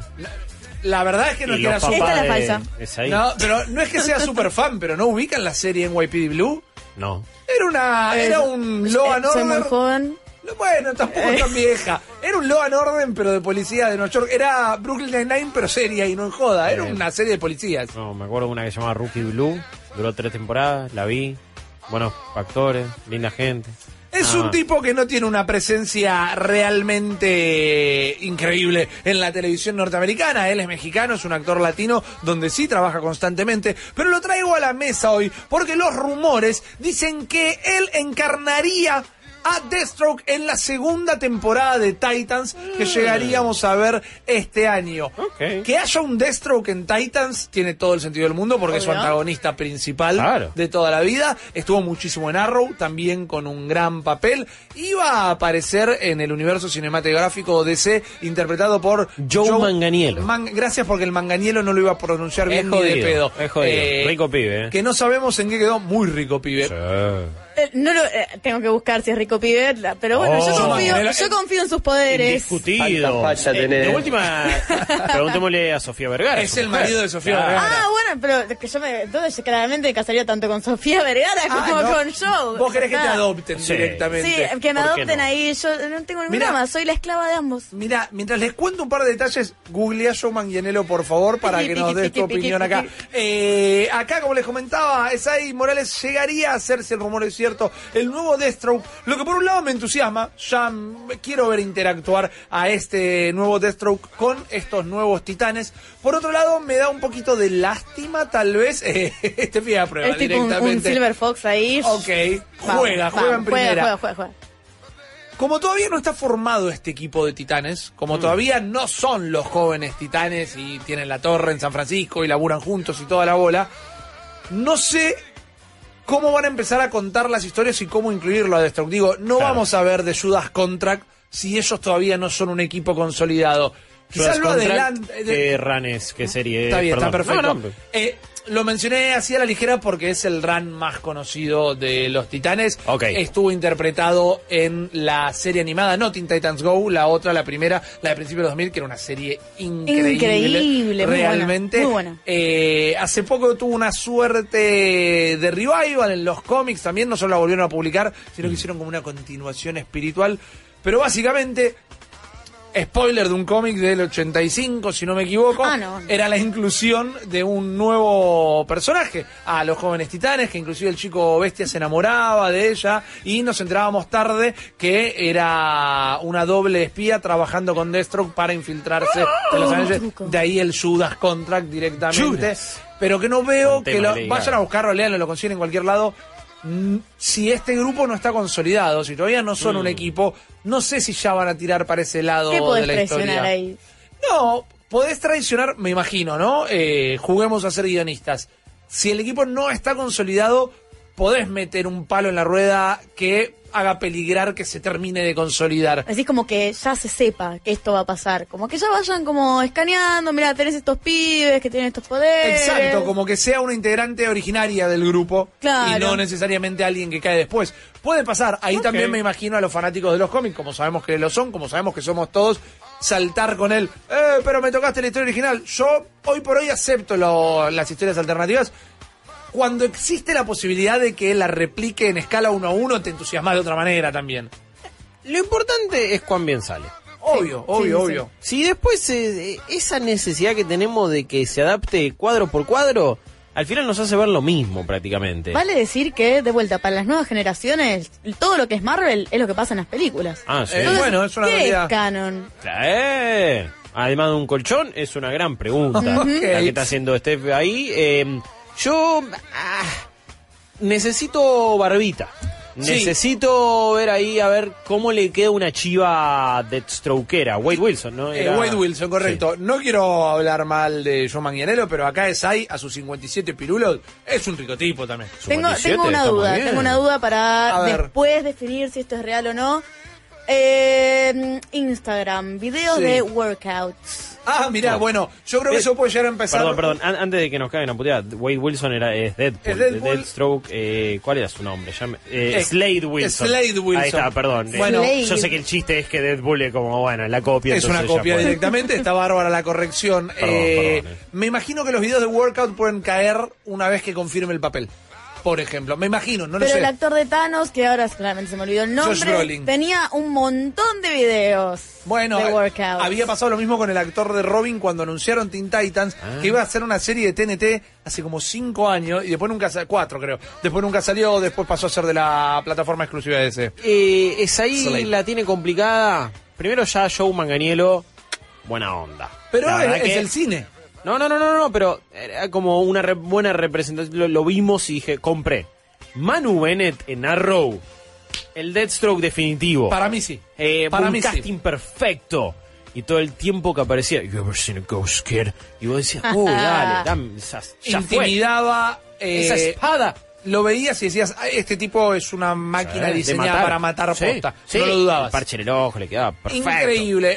Eh, vamos a ver qué le pasa con este papel. Vamos a ver si se convierte en realidad. Por el momento, a mí me gusta. Yo lo acepto. ¿eh? Me gustaría ver su laburo, pero yo lo Tiene acepto. videos de perritos. Ok. La cuenta de Instagram. Me gusta esta parte de estoquear a los actores. Ey. obviamente, pero Es bueno, clave. nada, video de perritos, un paisaje. Ahí tiene una barbita canosa. Acá, acá Mirá. tiene varita. Igual a partir de acá tiene. Esta, le ignoremos esa. Ok. Tiene como Si ahora tiene la barbita ya puesta, ya lo está filmando. Ok. Por ejemplo, acá, que es como una de las más recientes, tiene barbita. Y está en una barbería, ¿no? Como que le están cortando el pelo y la le están barba. tuneando. Guarda, pero Mirá. obvio, ¿a dónde va a ir, papá? Eh, me gusta, y yo quiero decir que ya tengo armado el doc donde estoy poniendo todos los rumores de esta temporada. Bien, eh. muy bien. Por los de la semana pasada los tengo acá anotados. Bueno, vamos, Este a ir con, también. vamos a ir con el segundo que quizás Dale. te gusta un poquito más. A. Eh, vamos a hablar de otro rumor, vamos a seguir hablando de la tele. Están viendo en pantalla una hermosa imagen de lo que fue la serie televisiva live action de Spider-Man en su momento. Que hubo un par de Que no es el Spider-Man turco. Esto es Spider-Man, claro, Bollywood o The Italian Spider-Man. de Italian Spider-Man, el gran japonés. fan. Excelente. No Super es el Sentai. japonés, el japonés era fantástico, era un Spider-Man que tenía un Megazord, era Impresionante. lo mejor Sí, del mundo. Claro. sí. Hermoso. El Mecha Spider. Pero ¿por qué estamos viendo esto, chicos y ¿Por chicas? Porque si el rumor es cierto, si el rumor se confirma, todo aparenta que vamos a tener pronto no una, sino distintas series live action de Spider-Man. Y cuando digo series, no hablo en Disney Plus, no hablo en Netflix, digo series televisivas, en canales de tele. Y vuelvo al dato anterior porque o no reaccionaron como yo esperaba, o si no, hágame la segunda. Series, varias, múltiples series live action de Spider-Man. ¿Qué pasa? Anda corriendo una bola, anda corriendo un rumor que eh, Sony laburó los derechos, ya lo habló con Disney. Igual recordemos que los derechos de Spider-Man son de Sony, la parte audiovisual. Dijeron, bueno, hagamos una serie televisiva live action de Spider-Man y como en algún momento se quiso hacer con los Sinister Six y otros villanos como Venom mismo, hagamos series periféricas también y hagamos un universo cohesionado televisivo de Spider-Man. El rumor dice que esto no es que ya está pasando, pero que pasó una primer eh, etapa de discusiones. Aclarame un par de cosas. A ver, vení, si puedo. Hay, si- con este hay cuatro universos distintos de Spider-Man, en cierto eh, punto. Contabilicémoslos, por favor. Animado. El, el de Into the Spider-Verse, por así decirlo. Bien. El del MCU. Ujú. El de Venom, Morbius y toda esa Ok, cosa. bien. Y este. Y este que podría ser, bueno, guarda. ¿Dónde demonios entra? Mirá, no tengo la ¿O data. son cuatro distintos? No tengo la data específica, no está en la información que recabé Ah, obvio, de sí. las redes. Redes, Spider-Man, gracias. Eh, Menos mal que vas a las no, redes, se, eh. no, se le tildó la, la- No se te tildó la botonera, mira. Pensé que se te había Menos mal que el vuelo sale mañana porque ya estamos No, cualquier. eh, guarda que no sea ese último universo, el que es solo de Sony. El de Venom y Morbius, por Eh. ejemplo. Entonces nos metemos con ese. Igual sí Eh. tengo la data que la interconexión se refiere entre las series, no acoplarse No, no. a las películas. No ser el, el, ag- el Agents of Shield. Es un perfume, Vamos, el Agents of me Shield. encanta. Por, por- Paco Shield. Claro. Shield. No es el Agents of Shield del MCU. Serían las series interconectadas entre ellos. Ok. Ahora, ¿esto tendría Spidey? ¿O son todos personajes periféricos? Una tendría un Spidey. La serie de Miles Morales. ¡Oh! Mira cómo Guillermo Sino volvió. La serie de Spider-Man. Una tendría un Bien. protagonista Spider poderoso o poderosa, digamos. Y el resto serían periféricos. Y guarda, y esto ya es especulación propia, mía, guarda que por periféricos no vayamos a esas historias super falopas como cuando, eh, lo- lo- bueno, era real, pero no deja de ser falopa. Las misiones secretas de los padres de Spider-Man como agentes secretos. Ah, y sí. no necesariamente eso. O esa nefasta, nefasta historia, si no la saben, eh, van a enterarse de algo muy, muy, muy siniestro, que en realidad la tía May es la madre de Spider-Man y no la tía, porque ella y su hermana se habían levantado al tío Ben y su hermano y habían tenido adolescencia, adolescencia. Me encanta. Pero ¿Qué te estoy es hablando esto? adolescencia 15 años. Eran swinger. Y como, no, pero adolescencia 15 años. Una, y como la... un- así como en la, en la calle, una se cagó el novio al otro. No, no, no, no, no. No es que se mezclaron las parejas, sino que eh, May eh, queda embarazada, pero es muy, muy joven. Su hermana es un poco mayor. Entonces, para esconder la vergüenza de la familia, le da el pibe a la hermana, pero la madre siempre fue. Cosas que son Ellsworth, pero no tanto. A lo que voy es. Hay un montón de material para deformar y hacer una Riverdale con la tía May joven y los padres de Peter joven. No. Pero acá ya aclaro, eh, por si alguien acaba de caer en la ronda, acá empecé a especular yo. No es que por ahí venga el rumor. Me surgió una pregunta. Ver, el videojuego. Sí. ¿Es otro universo? Sí. Sí. Otro Eh, universo. Sí, cinco, cinco universos de Spider-Man entonces. en total. Eh, Sí, sí. Bueno, ni hablar de los cómics, digo, eso por las dudas. Pero a nivel audiovisual, sí, eh, eh, es otro universo, es otro Peter, es otra onda. El traje aparece en Into the Spider-Verse, por ejemplo. Sí. Pero bueno, es un- hay multiverso. Y está medio confirmado, tendría que buscarlo para decirles por qué, pero en todo lo que fue la rueda de prensa de Into the Spider-Verse se lo nombró como uno de los Spider-Verse justamente. Claro. Se lo nombró específicamente, así que si existe un Into the Spider-Verse 2, ponele, inclusive habría chances de, de verlo, o por qué no, que pongan el traje este de Miles Morales de la peli en el juego de Spider-Man. Eh, 2. bueno, está el traje de, de, de Peter Into the Spider-Verse en el juego. Claro. Eh, es el último traje, tenés de tipo desbloquear casi todo, es un bardo. ya está, ya, ya, Igual ya es hermoso, si ese que yo pienso que es. Es hermoso jugar ese juego con ese traje. Y eso yo tengo como una, una, una posición muy firme con respecto a Spider-Man, es pero un juegazo. Y que todo ¿El juego o el personaje? a mí me parece que...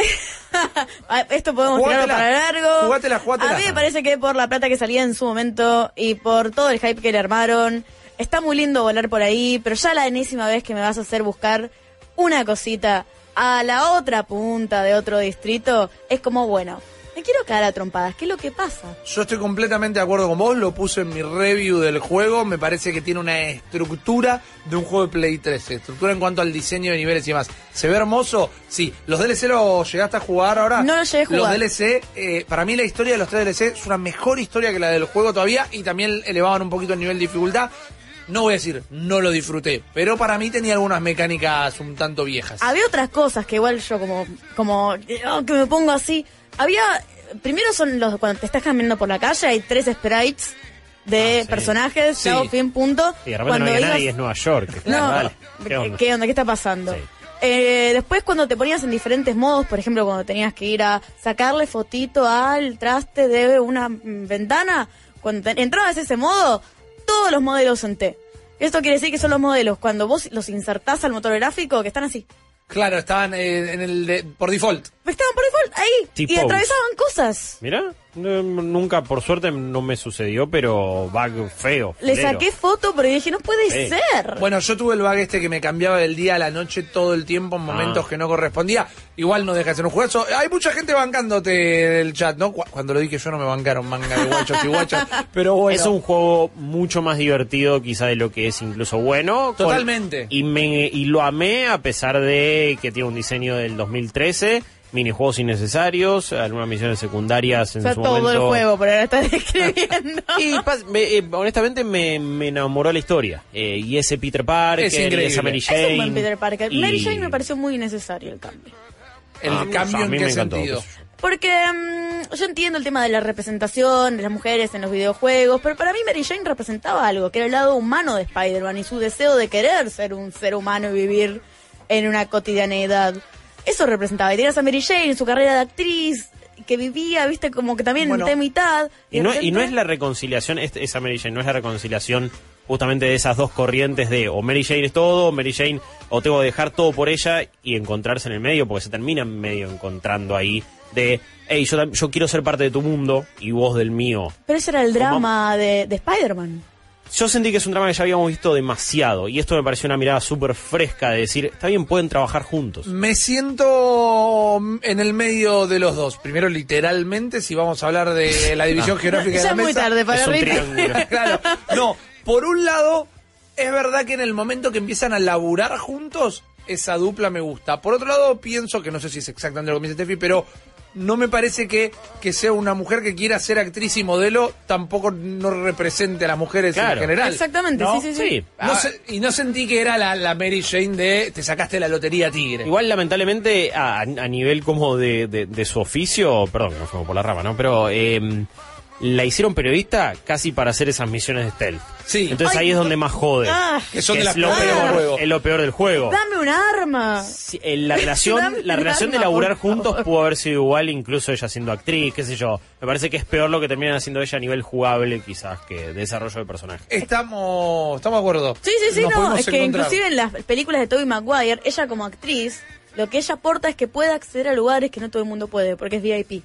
Claro, es que puede explotar de alguna manera también eso de eh, ser VIP, ser actriz, utilizar sus dotes actorales para engañar a alguien. Ahí estamos de acuerdo. Y sí creo que podemos cerrar el tema con la misión en la en Grand Central, la estación de trenes de Nueva York, donde tenés que hacer que laburen juntos específicamente. Es Es la buenísima. mejor. Y nunca lo hicieron mal, lo hicieron una sola vez. Es la, me- es la mejor. No, no, es la mejor Es la de las... mejor de todas las, las misiones de las Mary. Jane. Sí, Sí, eso, sí, eso, sí, estamos sí, sí. diciendo eso. Sí, sí, sí, Ok, está bien, está bárbaro. Vamos a cambiar de tema, entonces vamos a cambiar de pantalla porque nos vamos a la grande y vamos a cambiar de universo porque Mirá. sí vamos a hablar de DC en este momento. Es un rumor que tiene unos días, es del principio de la semana, nadie lo ha desmentido hasta el momento y ha tomado fuerza. Se está diciendo, como pueden llegar a ver en el primer recuadro, en el primer sector de esta pantalla dividida en cuatro, que la peli de Black Adam, interpretado por eh, The Rock, eh, por Dwayne Johnson, una peli que también fue el primer actor en arreglar para hacer una peli de DC, que fue rarísimo que anunciaran que iba a ser la peli de un villano y todavía no vimos ni una prueba de vestuario, que me imagino que tienen que haber pasado las pruebas de vestuario ya. Vamos a ver en Instagram. Pero a lo que vamos, ok, eh, es que el rumor de esta noche es que los tres personajes que están viendo en pantalla se sumarían a esta película y son específicamente Hawkman, Stargirl y Atom Smasher. Serían los antagonistas para Black Adam, serían héroes en este caso que se enfrentarían contra este antihéroe por momentos a esta entidad egipcia que tiene los poderes de Shazam, pero los utiliza de una manera muchísimo más autoritaria. Y esto a mí me gusta por algo en particular. Me parece una movida, me parece una jugada muy inteligente que, más allá de que no te digo que no lo quiero ver en pantalla, en lugar de que fuese Superman el personaje que le iban a meter en la peli de Black Adam, sean tres personajes no tan eh, conocidos en el imaginario colectivo. sí, sí, sí. Porque te permite jugar un montón con ellos. Hawkman, más allá de que estuvo en Arrow y en Legends of Tomorrow y en toda la bola, creo que hasta lo recordamos de la serie de los super amigos, estaba en Justice League Unlimited, tiene una presencia. Stargirl estaba en el último capítulo de Justice League Unlimited, si no me equivoco, y ella, por más que ahora va a estar en una de las series nuevas, Sí. eh, y Atom Smasher no son personajes que ves en las remeras de todo el mundo, no son personajes que eh, recordás constantemente. Me parece muy buena idea contar una historia a través de un personaje que no conoce todo el mundo porque le da un aire de frescura para el espectador nuevo y el fan va a tener en pantalla una colección de personajes que quizás jamás pensó que iba a ver en su vida. Es un roster, no nuevo, pero tiene un roster enorme de personajes eh, DC. Que lo muestre. Exactamente, exactamente, que se permita jugar un poquito más. y que se permita meter goles con eh, jugadores que tienen en el banco, ¿no? Como, Claro, buena analogía. y co- como Marvel con Guardians, que estaban ahí en la reserva. Es eso. Y de repente metió un golazo. Mi pregunta, Rip. Pregunte nomás. ¿Cuán villano pensás que pueden hacer a alguien como Dwayne The Rock Johnson? Esa es una duda que tengo desde el primer día. Por un lado, sería un buen cambio de, de costumbre para Sí. él, aunque sea. Como lo decía al principio, es un antihéroe, es una visión muy política la de Black Adam. Él es una figura autoritaria, no por esto la estoy defendiendo, ni su ideología, porque tiene esta eh, sensación del deber de tener que a muerte defender a su nación eh, de todas las invasiones occidentales y del resto del mundo. Son estos casos que en su cabeza, más allá de que podemos decir esto, un montón de figuras históricas nefastas, en su cabeza está haciendo el bien. Yo ya siento hace años que esta va a ser la historia de un tipo que arranca como villano y en el momento que las papas queman se termina dando cuenta. Igual siempre que ha jugado para el lado de los buenos, Black Adam era un, bueno, no te mato. No, bueno, ahora voy a ser una persona bondadosa y te voy a ayudar. Es bueno, ¿sabes qué? Me voy a tomar el palo, no nos vemos más, pero vos tampoco me vengas a joder. Y para mí va a caer en eso. ¿Se acuerdan cuando hace un tiempito había contado en una entrevista de Rock que no le gustaban que sus películas terminaran mal? No lo recuerdo, pero contame. Eh, me- creo, no, no, me acuerdo para, para la previa de cuál de todas las 100.000 películas que hace por año. Más rápido, más furioso 28. Eh, Sí, pero el año pasado había metido esa, eh, alguna Rápido y Furioso o algo metido así, Rampage había metido también. Oh, sí. Eh, había sido hace un tiempo Shumanji, bueno, así lo vimos en qué películas. Pero había hecho como una nota y, y también, ojo, me, nos copaba el perfil de buenazo que nos Claro. tiraba. Pero me sorprendió eso de, ok, no quiere nunca que ninguna película termine mal y sea siempre como feliz y buena onda y en teoría está siendo un villano y cómo va a terminar eso. Es como que a la mitad lo van a hacer borocotear, volviendo al, al principio Al- del programa. a- a los Vamos. conceptos de viernes de Sí, jóvenes. Y de repente vaya a estar bueno. Yo no creo que lo puedan sostener como villano. No creo que mate a nadie.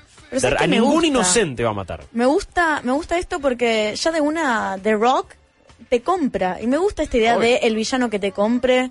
Que vos decís, es The Rock, ¿entendés? No quiere que nada termine mal. Obviamente, yo les compro lo que vende. Y de repente, pa, patada al estómago, se destruye todo. Bueno, eh, Rampage no es una gran película. Yo medio que la disfruté, pero no es película, no es buena película para nada. Eh, es verdad que parece que va a tener un final muy fatalista o muy lastimero, muy chatrán y termina ahí. Entonces entiendo esta, esta figura poética que él exige en sus contratos, en sus pelis. De todas maneras, yo no sé si quiero que sea bueno o malo. Este roster, si este elenco, si este rumor es verdad, me garantiza unas geniales agarradas a trompadas en pantalla.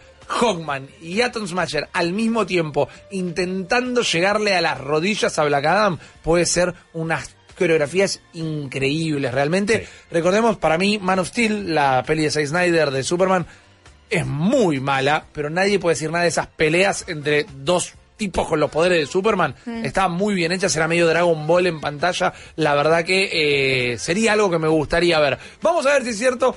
Yo me quiero casar con este rumor directamente, pero todavía me queda uno, el último, el que le dedicamos a los videojuegos y agárrense con este, porque Todavía es un rumor, pero viene con mucha data detrás. Ustedes saben que mañana a la noche nos estamos yendo para GDC, para la Game Developers Conference 2019. Maxi y Mika ya están en viaje. Vamos a estar cubriendo toda la semana todas las novedades, todas las noticias. Vamos a salir en el programa en vivo, vamos a estar enviando videos todo el tiempo. Tengan eh, y presten mucha atención a nuestras redes sociales, en Twitter Malditos Nerds BX, en Instagram Malditos Nerds directamente, porque lo queremos hacer para que la vivan como si estuvieran ahí con nosotros. Y sabemos que este martes hay un gran anuncio, porque va a estar la keynote de Google, va a estar la conferencia de Google, y van a presentar su nuevo proyecto que gira alrededor de los videojuegos. Creo que es algo que a todos los que laburamos de esto, a todos los que nos apasiona la cultura de los videojuegos, estamos esperando el martes que viene con una ansiedad particular, con un interés en particular. Puede ser la venta de humo más grande de la historia o puede llegar a revolucionar la industria. ¿Qué pasa? Algo que ya hemos hablado, no va a ser novedad el rumor, si es novedad, data que tengo para alimentarlo tal vez. La gran duda que nos queda es, ¿va a ser un servicio de streaming que jugás los juegos en una pestaña o va a ser una consola física que vas a tener que ir a comprar como tu Play y tu Xbox? Bueno, chicos y chicas, el rumor que yo manejo en este momento, se me murió la compu, así que lo tengo en el celu, me llegó un mensaje de texto con Ah, la mirá. información. Un WhatsApp de tus Ex- informantes. Exactamente. Google.com. Yo les voy a decir esto. Juan Google. El rumor dice que el proyecto de videojuegos de Google es una consola física para Oh. que compres y tengas en tu casa. Y les voy a decir por qué.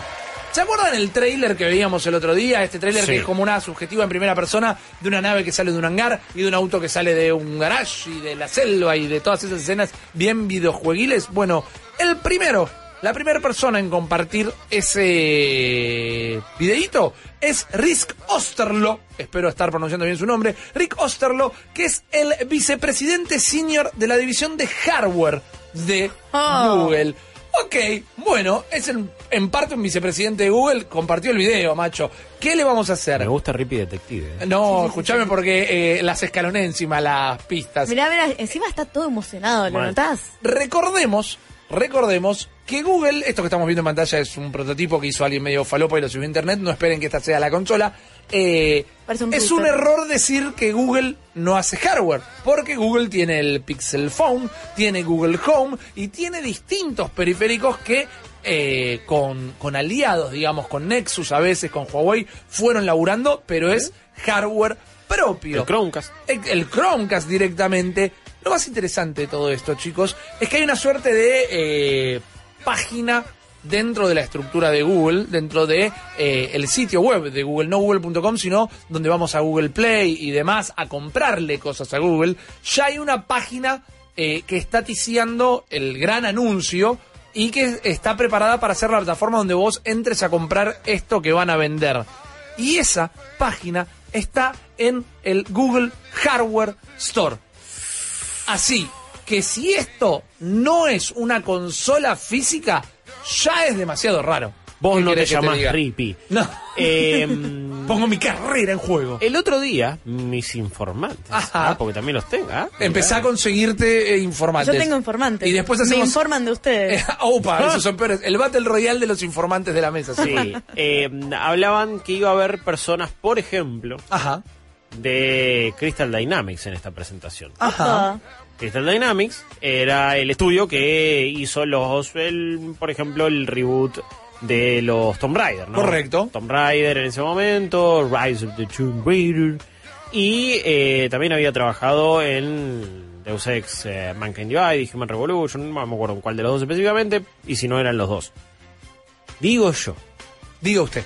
y si en esta keynote es la primera vez que vemos el juego de Avengers, Vos decís, ese juego de Avengers que, que está ahí... está encajonado y está frisado peor que el Capitán América después de los hechos de, de First Avenger. Y nunca lo vimos porque Google lo adquirió y lo Yeah. cajoneó para presentarlo cuando anuncie su cosa de videojuegos. Ahí, ahí no, no sé si lo ¿No si eso lo adquirieron. No, no, no, no, no, no creo que sea un exclusivo.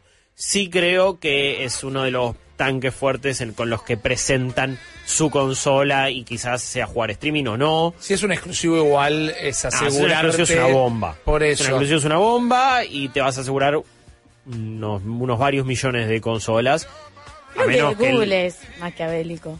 O sea, no A me ver. parece nada raro esto que estás diciendo. No, eh, pero justamente el publicador de todo esto lamentablemente es Square Enix, que es un publicador tan extraño, Mirá. que gasta plata en The Quiet Man, en Left Alive y deja ir Hitman. Yo te lo digo así.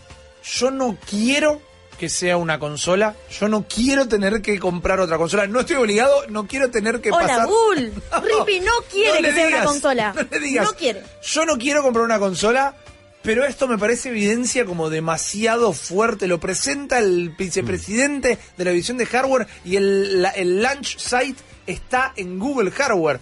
O no tenían dónde montar el sitio, que siendo Google sería extrañísimo, o esto va a ser el anuncio de una consola. No sé, lo bueno es que nos enteramos el martes de esto. Sí, ya está, ya está. Yo, eh, esto me hypea más que, que todo lo que se viene en la E3. Esto puede determinar el futuro de la industria de los videojuegos. Total. Quizás le estamos poniendo muchas fichas, pero no nos eh, culpen por eso. Todos los caminos indican algo grosso. Es lo que está sucediendo. Rápidamente, Steph, de estos cuatro, ¿cuál consideras para vos al menos que no es real? Mm, No es real para mí el de DC. Ok, para vos eso no puede llegar no a es pasar. real. Estuve viendo el Instagram, no está bien. El chabón siempre está entrenando, Claro. así que claramente siempre va a estar entrenando, pero no, no, no lo noté demasiado firme el rumor. Pareció que era mucho más expectativa. Sé que sos súper fan de DC. A mí me encantaría que eso sucediera, pero también DC, jugársela. Ok, bueno, eso es una realidad. Eh, Guillo, ¿vos de cuál No, dudarías? la serie de Spider-Man no pasa ni en palo. Igual entendamos que no es que plantee uno mentira, No, ¿no? no, No, no, no, no. Yo no me, yo no pongo las manos en el fuego por el de Google, realmente porque no me Ah, animo, no me animo todavía. ¿La a serie de. Spider-Man te animás? Eh, sí. Bueno, no, no, de Spider-Man, del universo no que llegue a salir bien, pero que puede llegar a salir Mirá la tranquilamente. Yo ya los tengo anotados acá. Este, este lo- el martes lo sabemos, ¿eh? Esto el martes, lo te tomo examen. Fantástico, Ojalá no la tengo rompas. ningún problema. Acá yo pongo un puntito para el lado de que esto va a suceder. Ok. Y que tu corazón lo estás negando. Ah, Puede ser, puede ser. Pero, pero en tu corazón vos sabes que esto es real. Nos vamos a enterar el martes. Steph. Por lo pronto, estos fueron los rumores eh, del día de la fecha. La ronda de rumores de Rippy. ¡Yeah! Che, malditos, ¿ustedes no piensan que ahora que James Gunn va, va a volver a Disney, va, digamos, a Marvel, eh, va a ser Guardianes 3, como que Suiza de Squad 2 a lo mejor la haga con menos ganas, menos, digamos, menos de eso que tiene Guardianes, que es tan característico? Un saludo. Nunca se olviden que los sitios tipo Infobae y todo el resto también roban, hacen copy-paste, mejor dicho, de boludeces que aparecen en Reddit.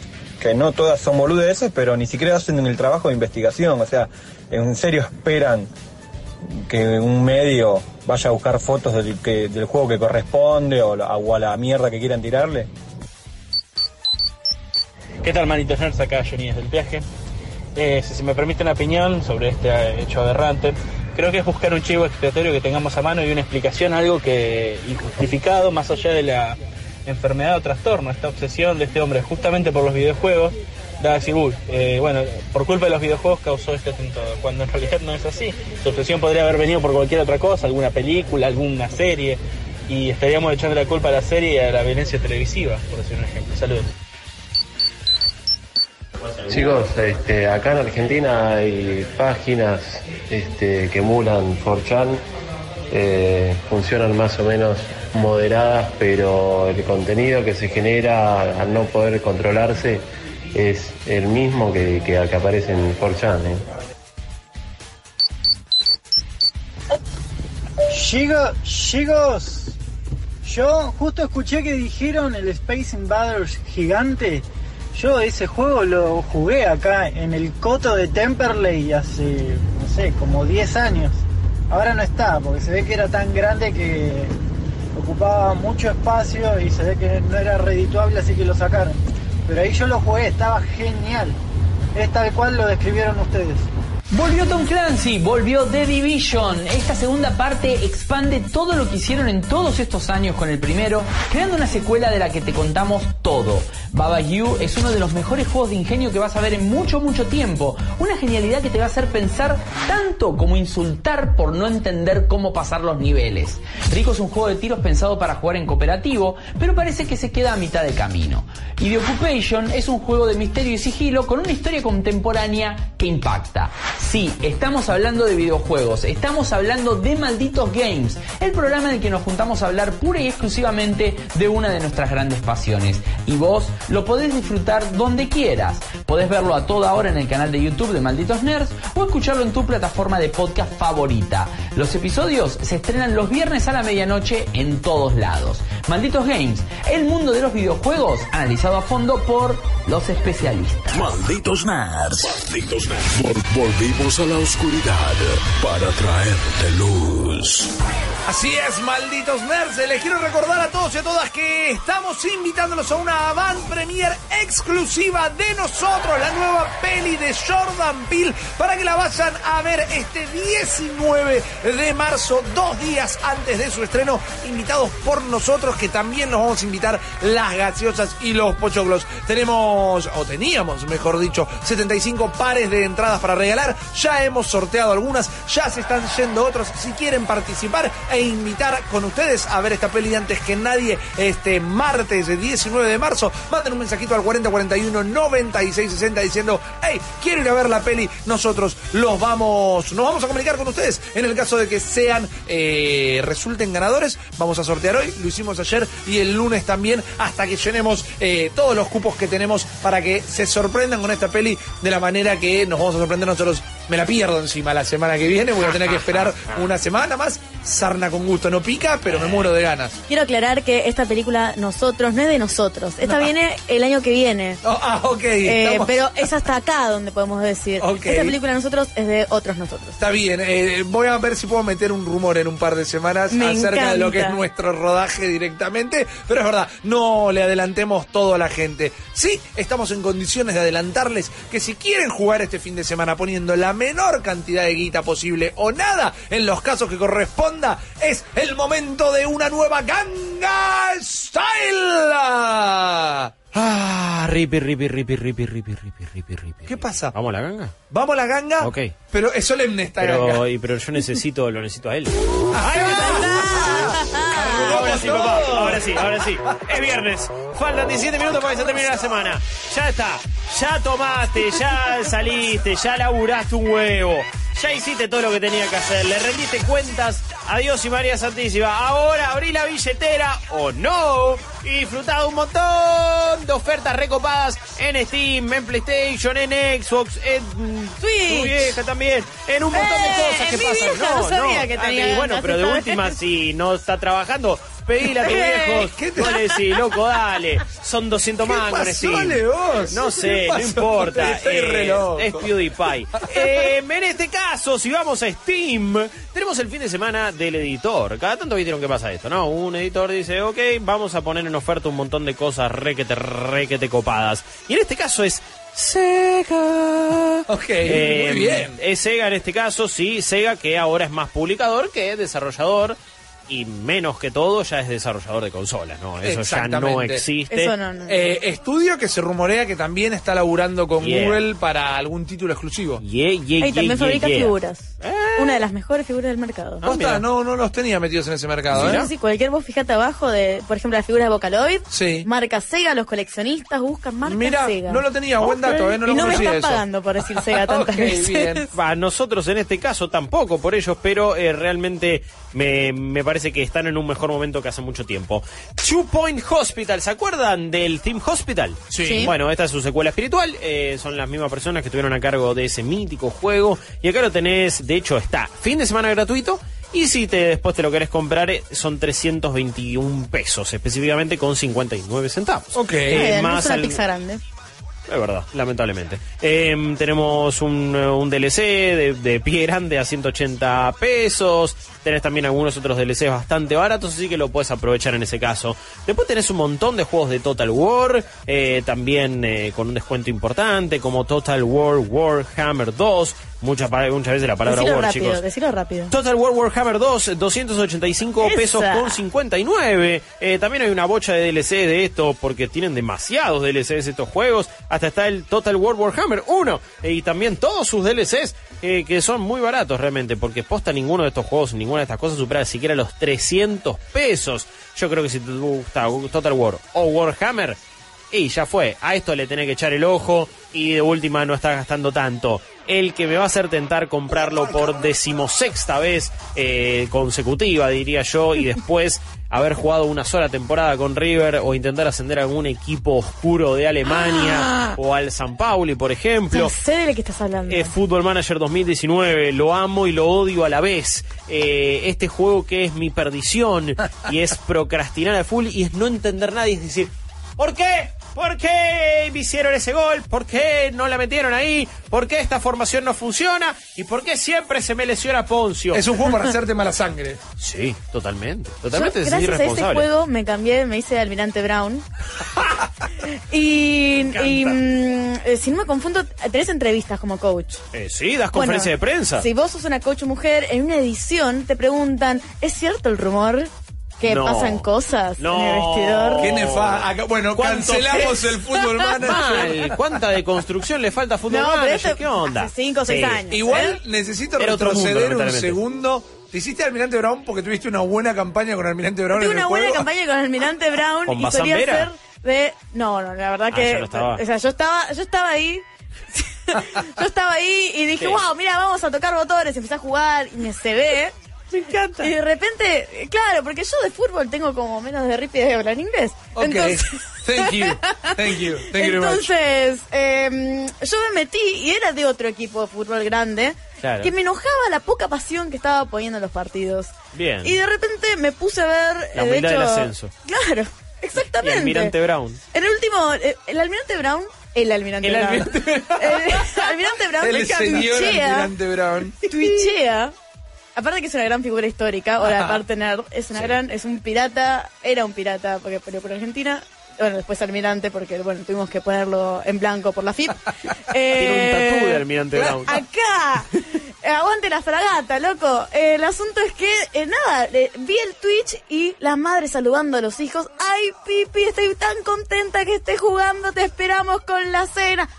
¿Cómo no podés querer al Almirante Brown? Ok. Aguante. Hay un sentimiento que desconocía y que de alguna manera me está llenando mi corazón. Si vos te querés hacer fan, eh, o hincha, mejor dicho, de Almirante Brown, eh, ¿cuándo está el Fútbol Manager? Guillo? 502 pesos. Es, Ok. eh, Fútbol Manager 2019, ojo, la última edición. No salió hace tanto, es un buen precio. Eh, son juegos además que tienen muchas actualizaciones, muchos soportes, actualizaciones constantes por cómo se van dando los movimientos en el mercado futbolístico, van apareciendo jugadores, el juego un poco se adapta a eso. Eh, también tiene una pata muy importante ahora a nivel online y hay algunas páginas de, de, de- hay algunas cuentas de Twitter en Argentina que manejan muy buena data sobre Football Manager y es algo medio loco que utilizan un montón de scouts eh, voluntarios. La historia de Football Manager realmente es, es Es copada. muy interesante. Porque sí. son muy pocos desarrolladores, pero con la ayuda de un montón de voluntarios y voluntarias van haciendo el juego y van recopilando información de todos los millo- mil- millones, ya a esta altura casi, jugadores que hay. Eh, hemos recibido acá en Malditos hace un par de años a los colaboradores argentinos, chicos Claro. que se dedican a ir a la cancha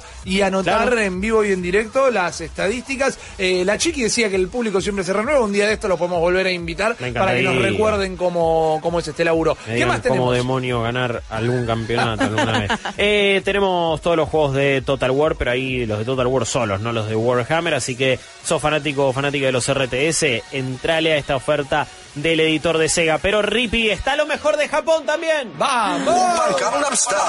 Y ahí también tenés un Catering Classic, 254 pesos. El Shining Resonance Refrain. El Catering, sí, Catering. ¿Cuánto? Eh, 254 pesos. Ah, pero eso Es muy barato. Y- Saque la billetera, pele la tarjeta de Steph Tac, y tac, cómpreselo. tac. Bayonetta, 69,99. Nice. Eh, Gran 70 port pesos. el de PC. Sí. Gran port el de PC funciona muy bien. Y un mejor por todavía el de Vanquish, que también está a 69,99. Lo recontra vale, porque es un juego que la verdad que terminó siendo muy cortito, pero por 60 pesos vale cada moneda. Es un juego- es el mejor juego que nadie jugó.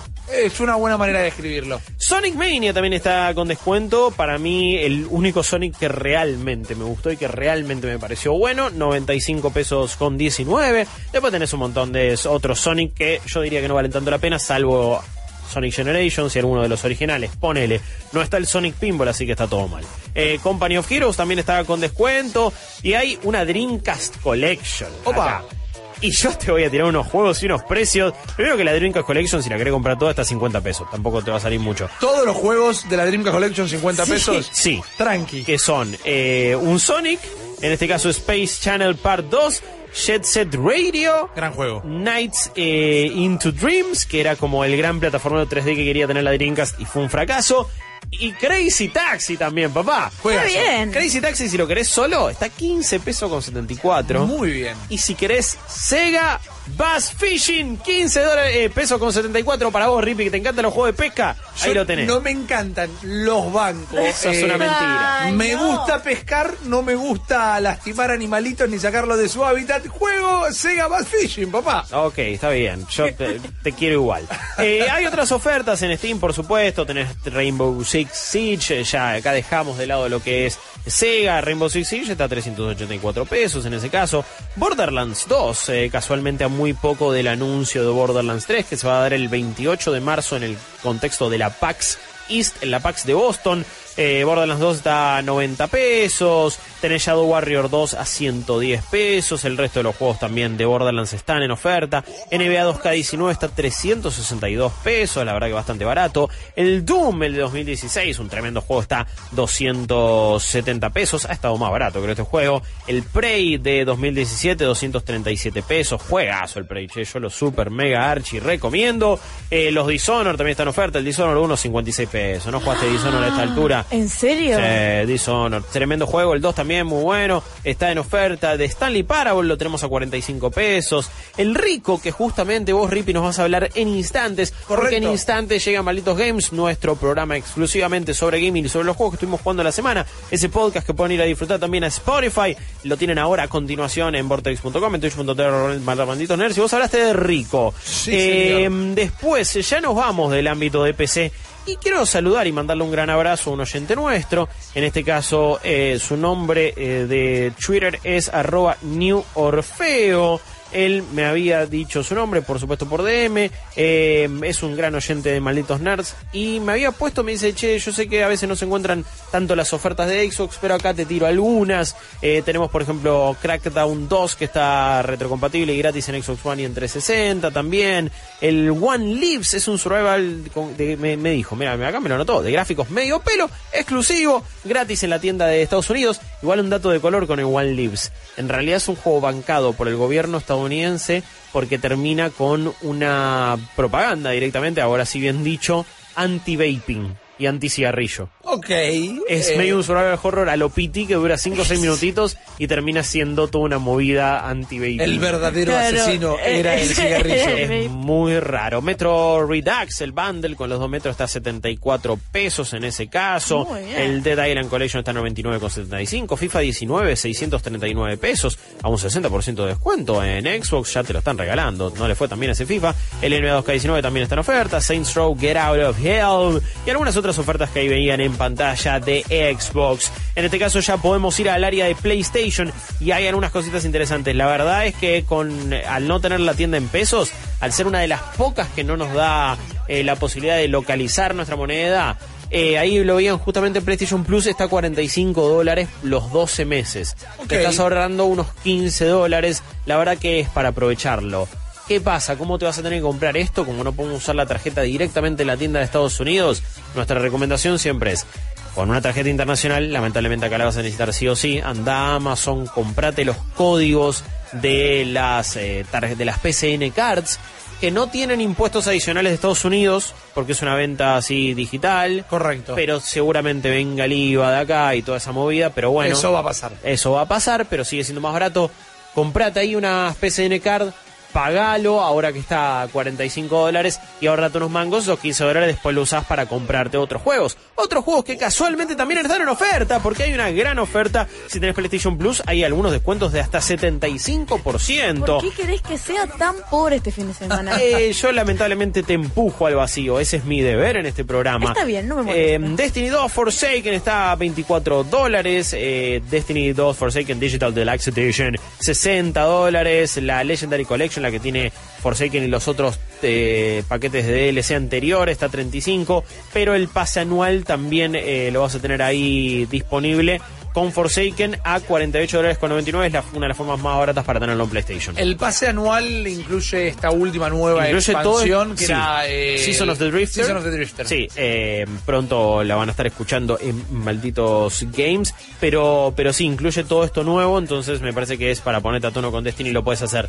Red Dead Redemption 2 le damos la bienvenida a los descuentos porque tuvo como una, un veto, ¿no? una gran cortina de hierro, que era como, no, esto no baja de 60 dólares durante los primeros meses, algo que igual nosotros muchas veces nos hemos eh, ex- expresado medio a favor, porque esa cosa de me preordené un juego, me compré un juego a 60 dólares y una semana después está a la mitad de precio, es medio raro, la verdad que nos ha pasado con algunos, pero Red Dead Redemption 2 ahora está a 46 dólares con 19, lo tenés a Lords of the Fallen, que es medio un Dark Souls de poca monta, pero está a 7 dólares con 50, GTA 5 está a 12 dólares, y a esta altura no lo compraste en, eh, en este caso.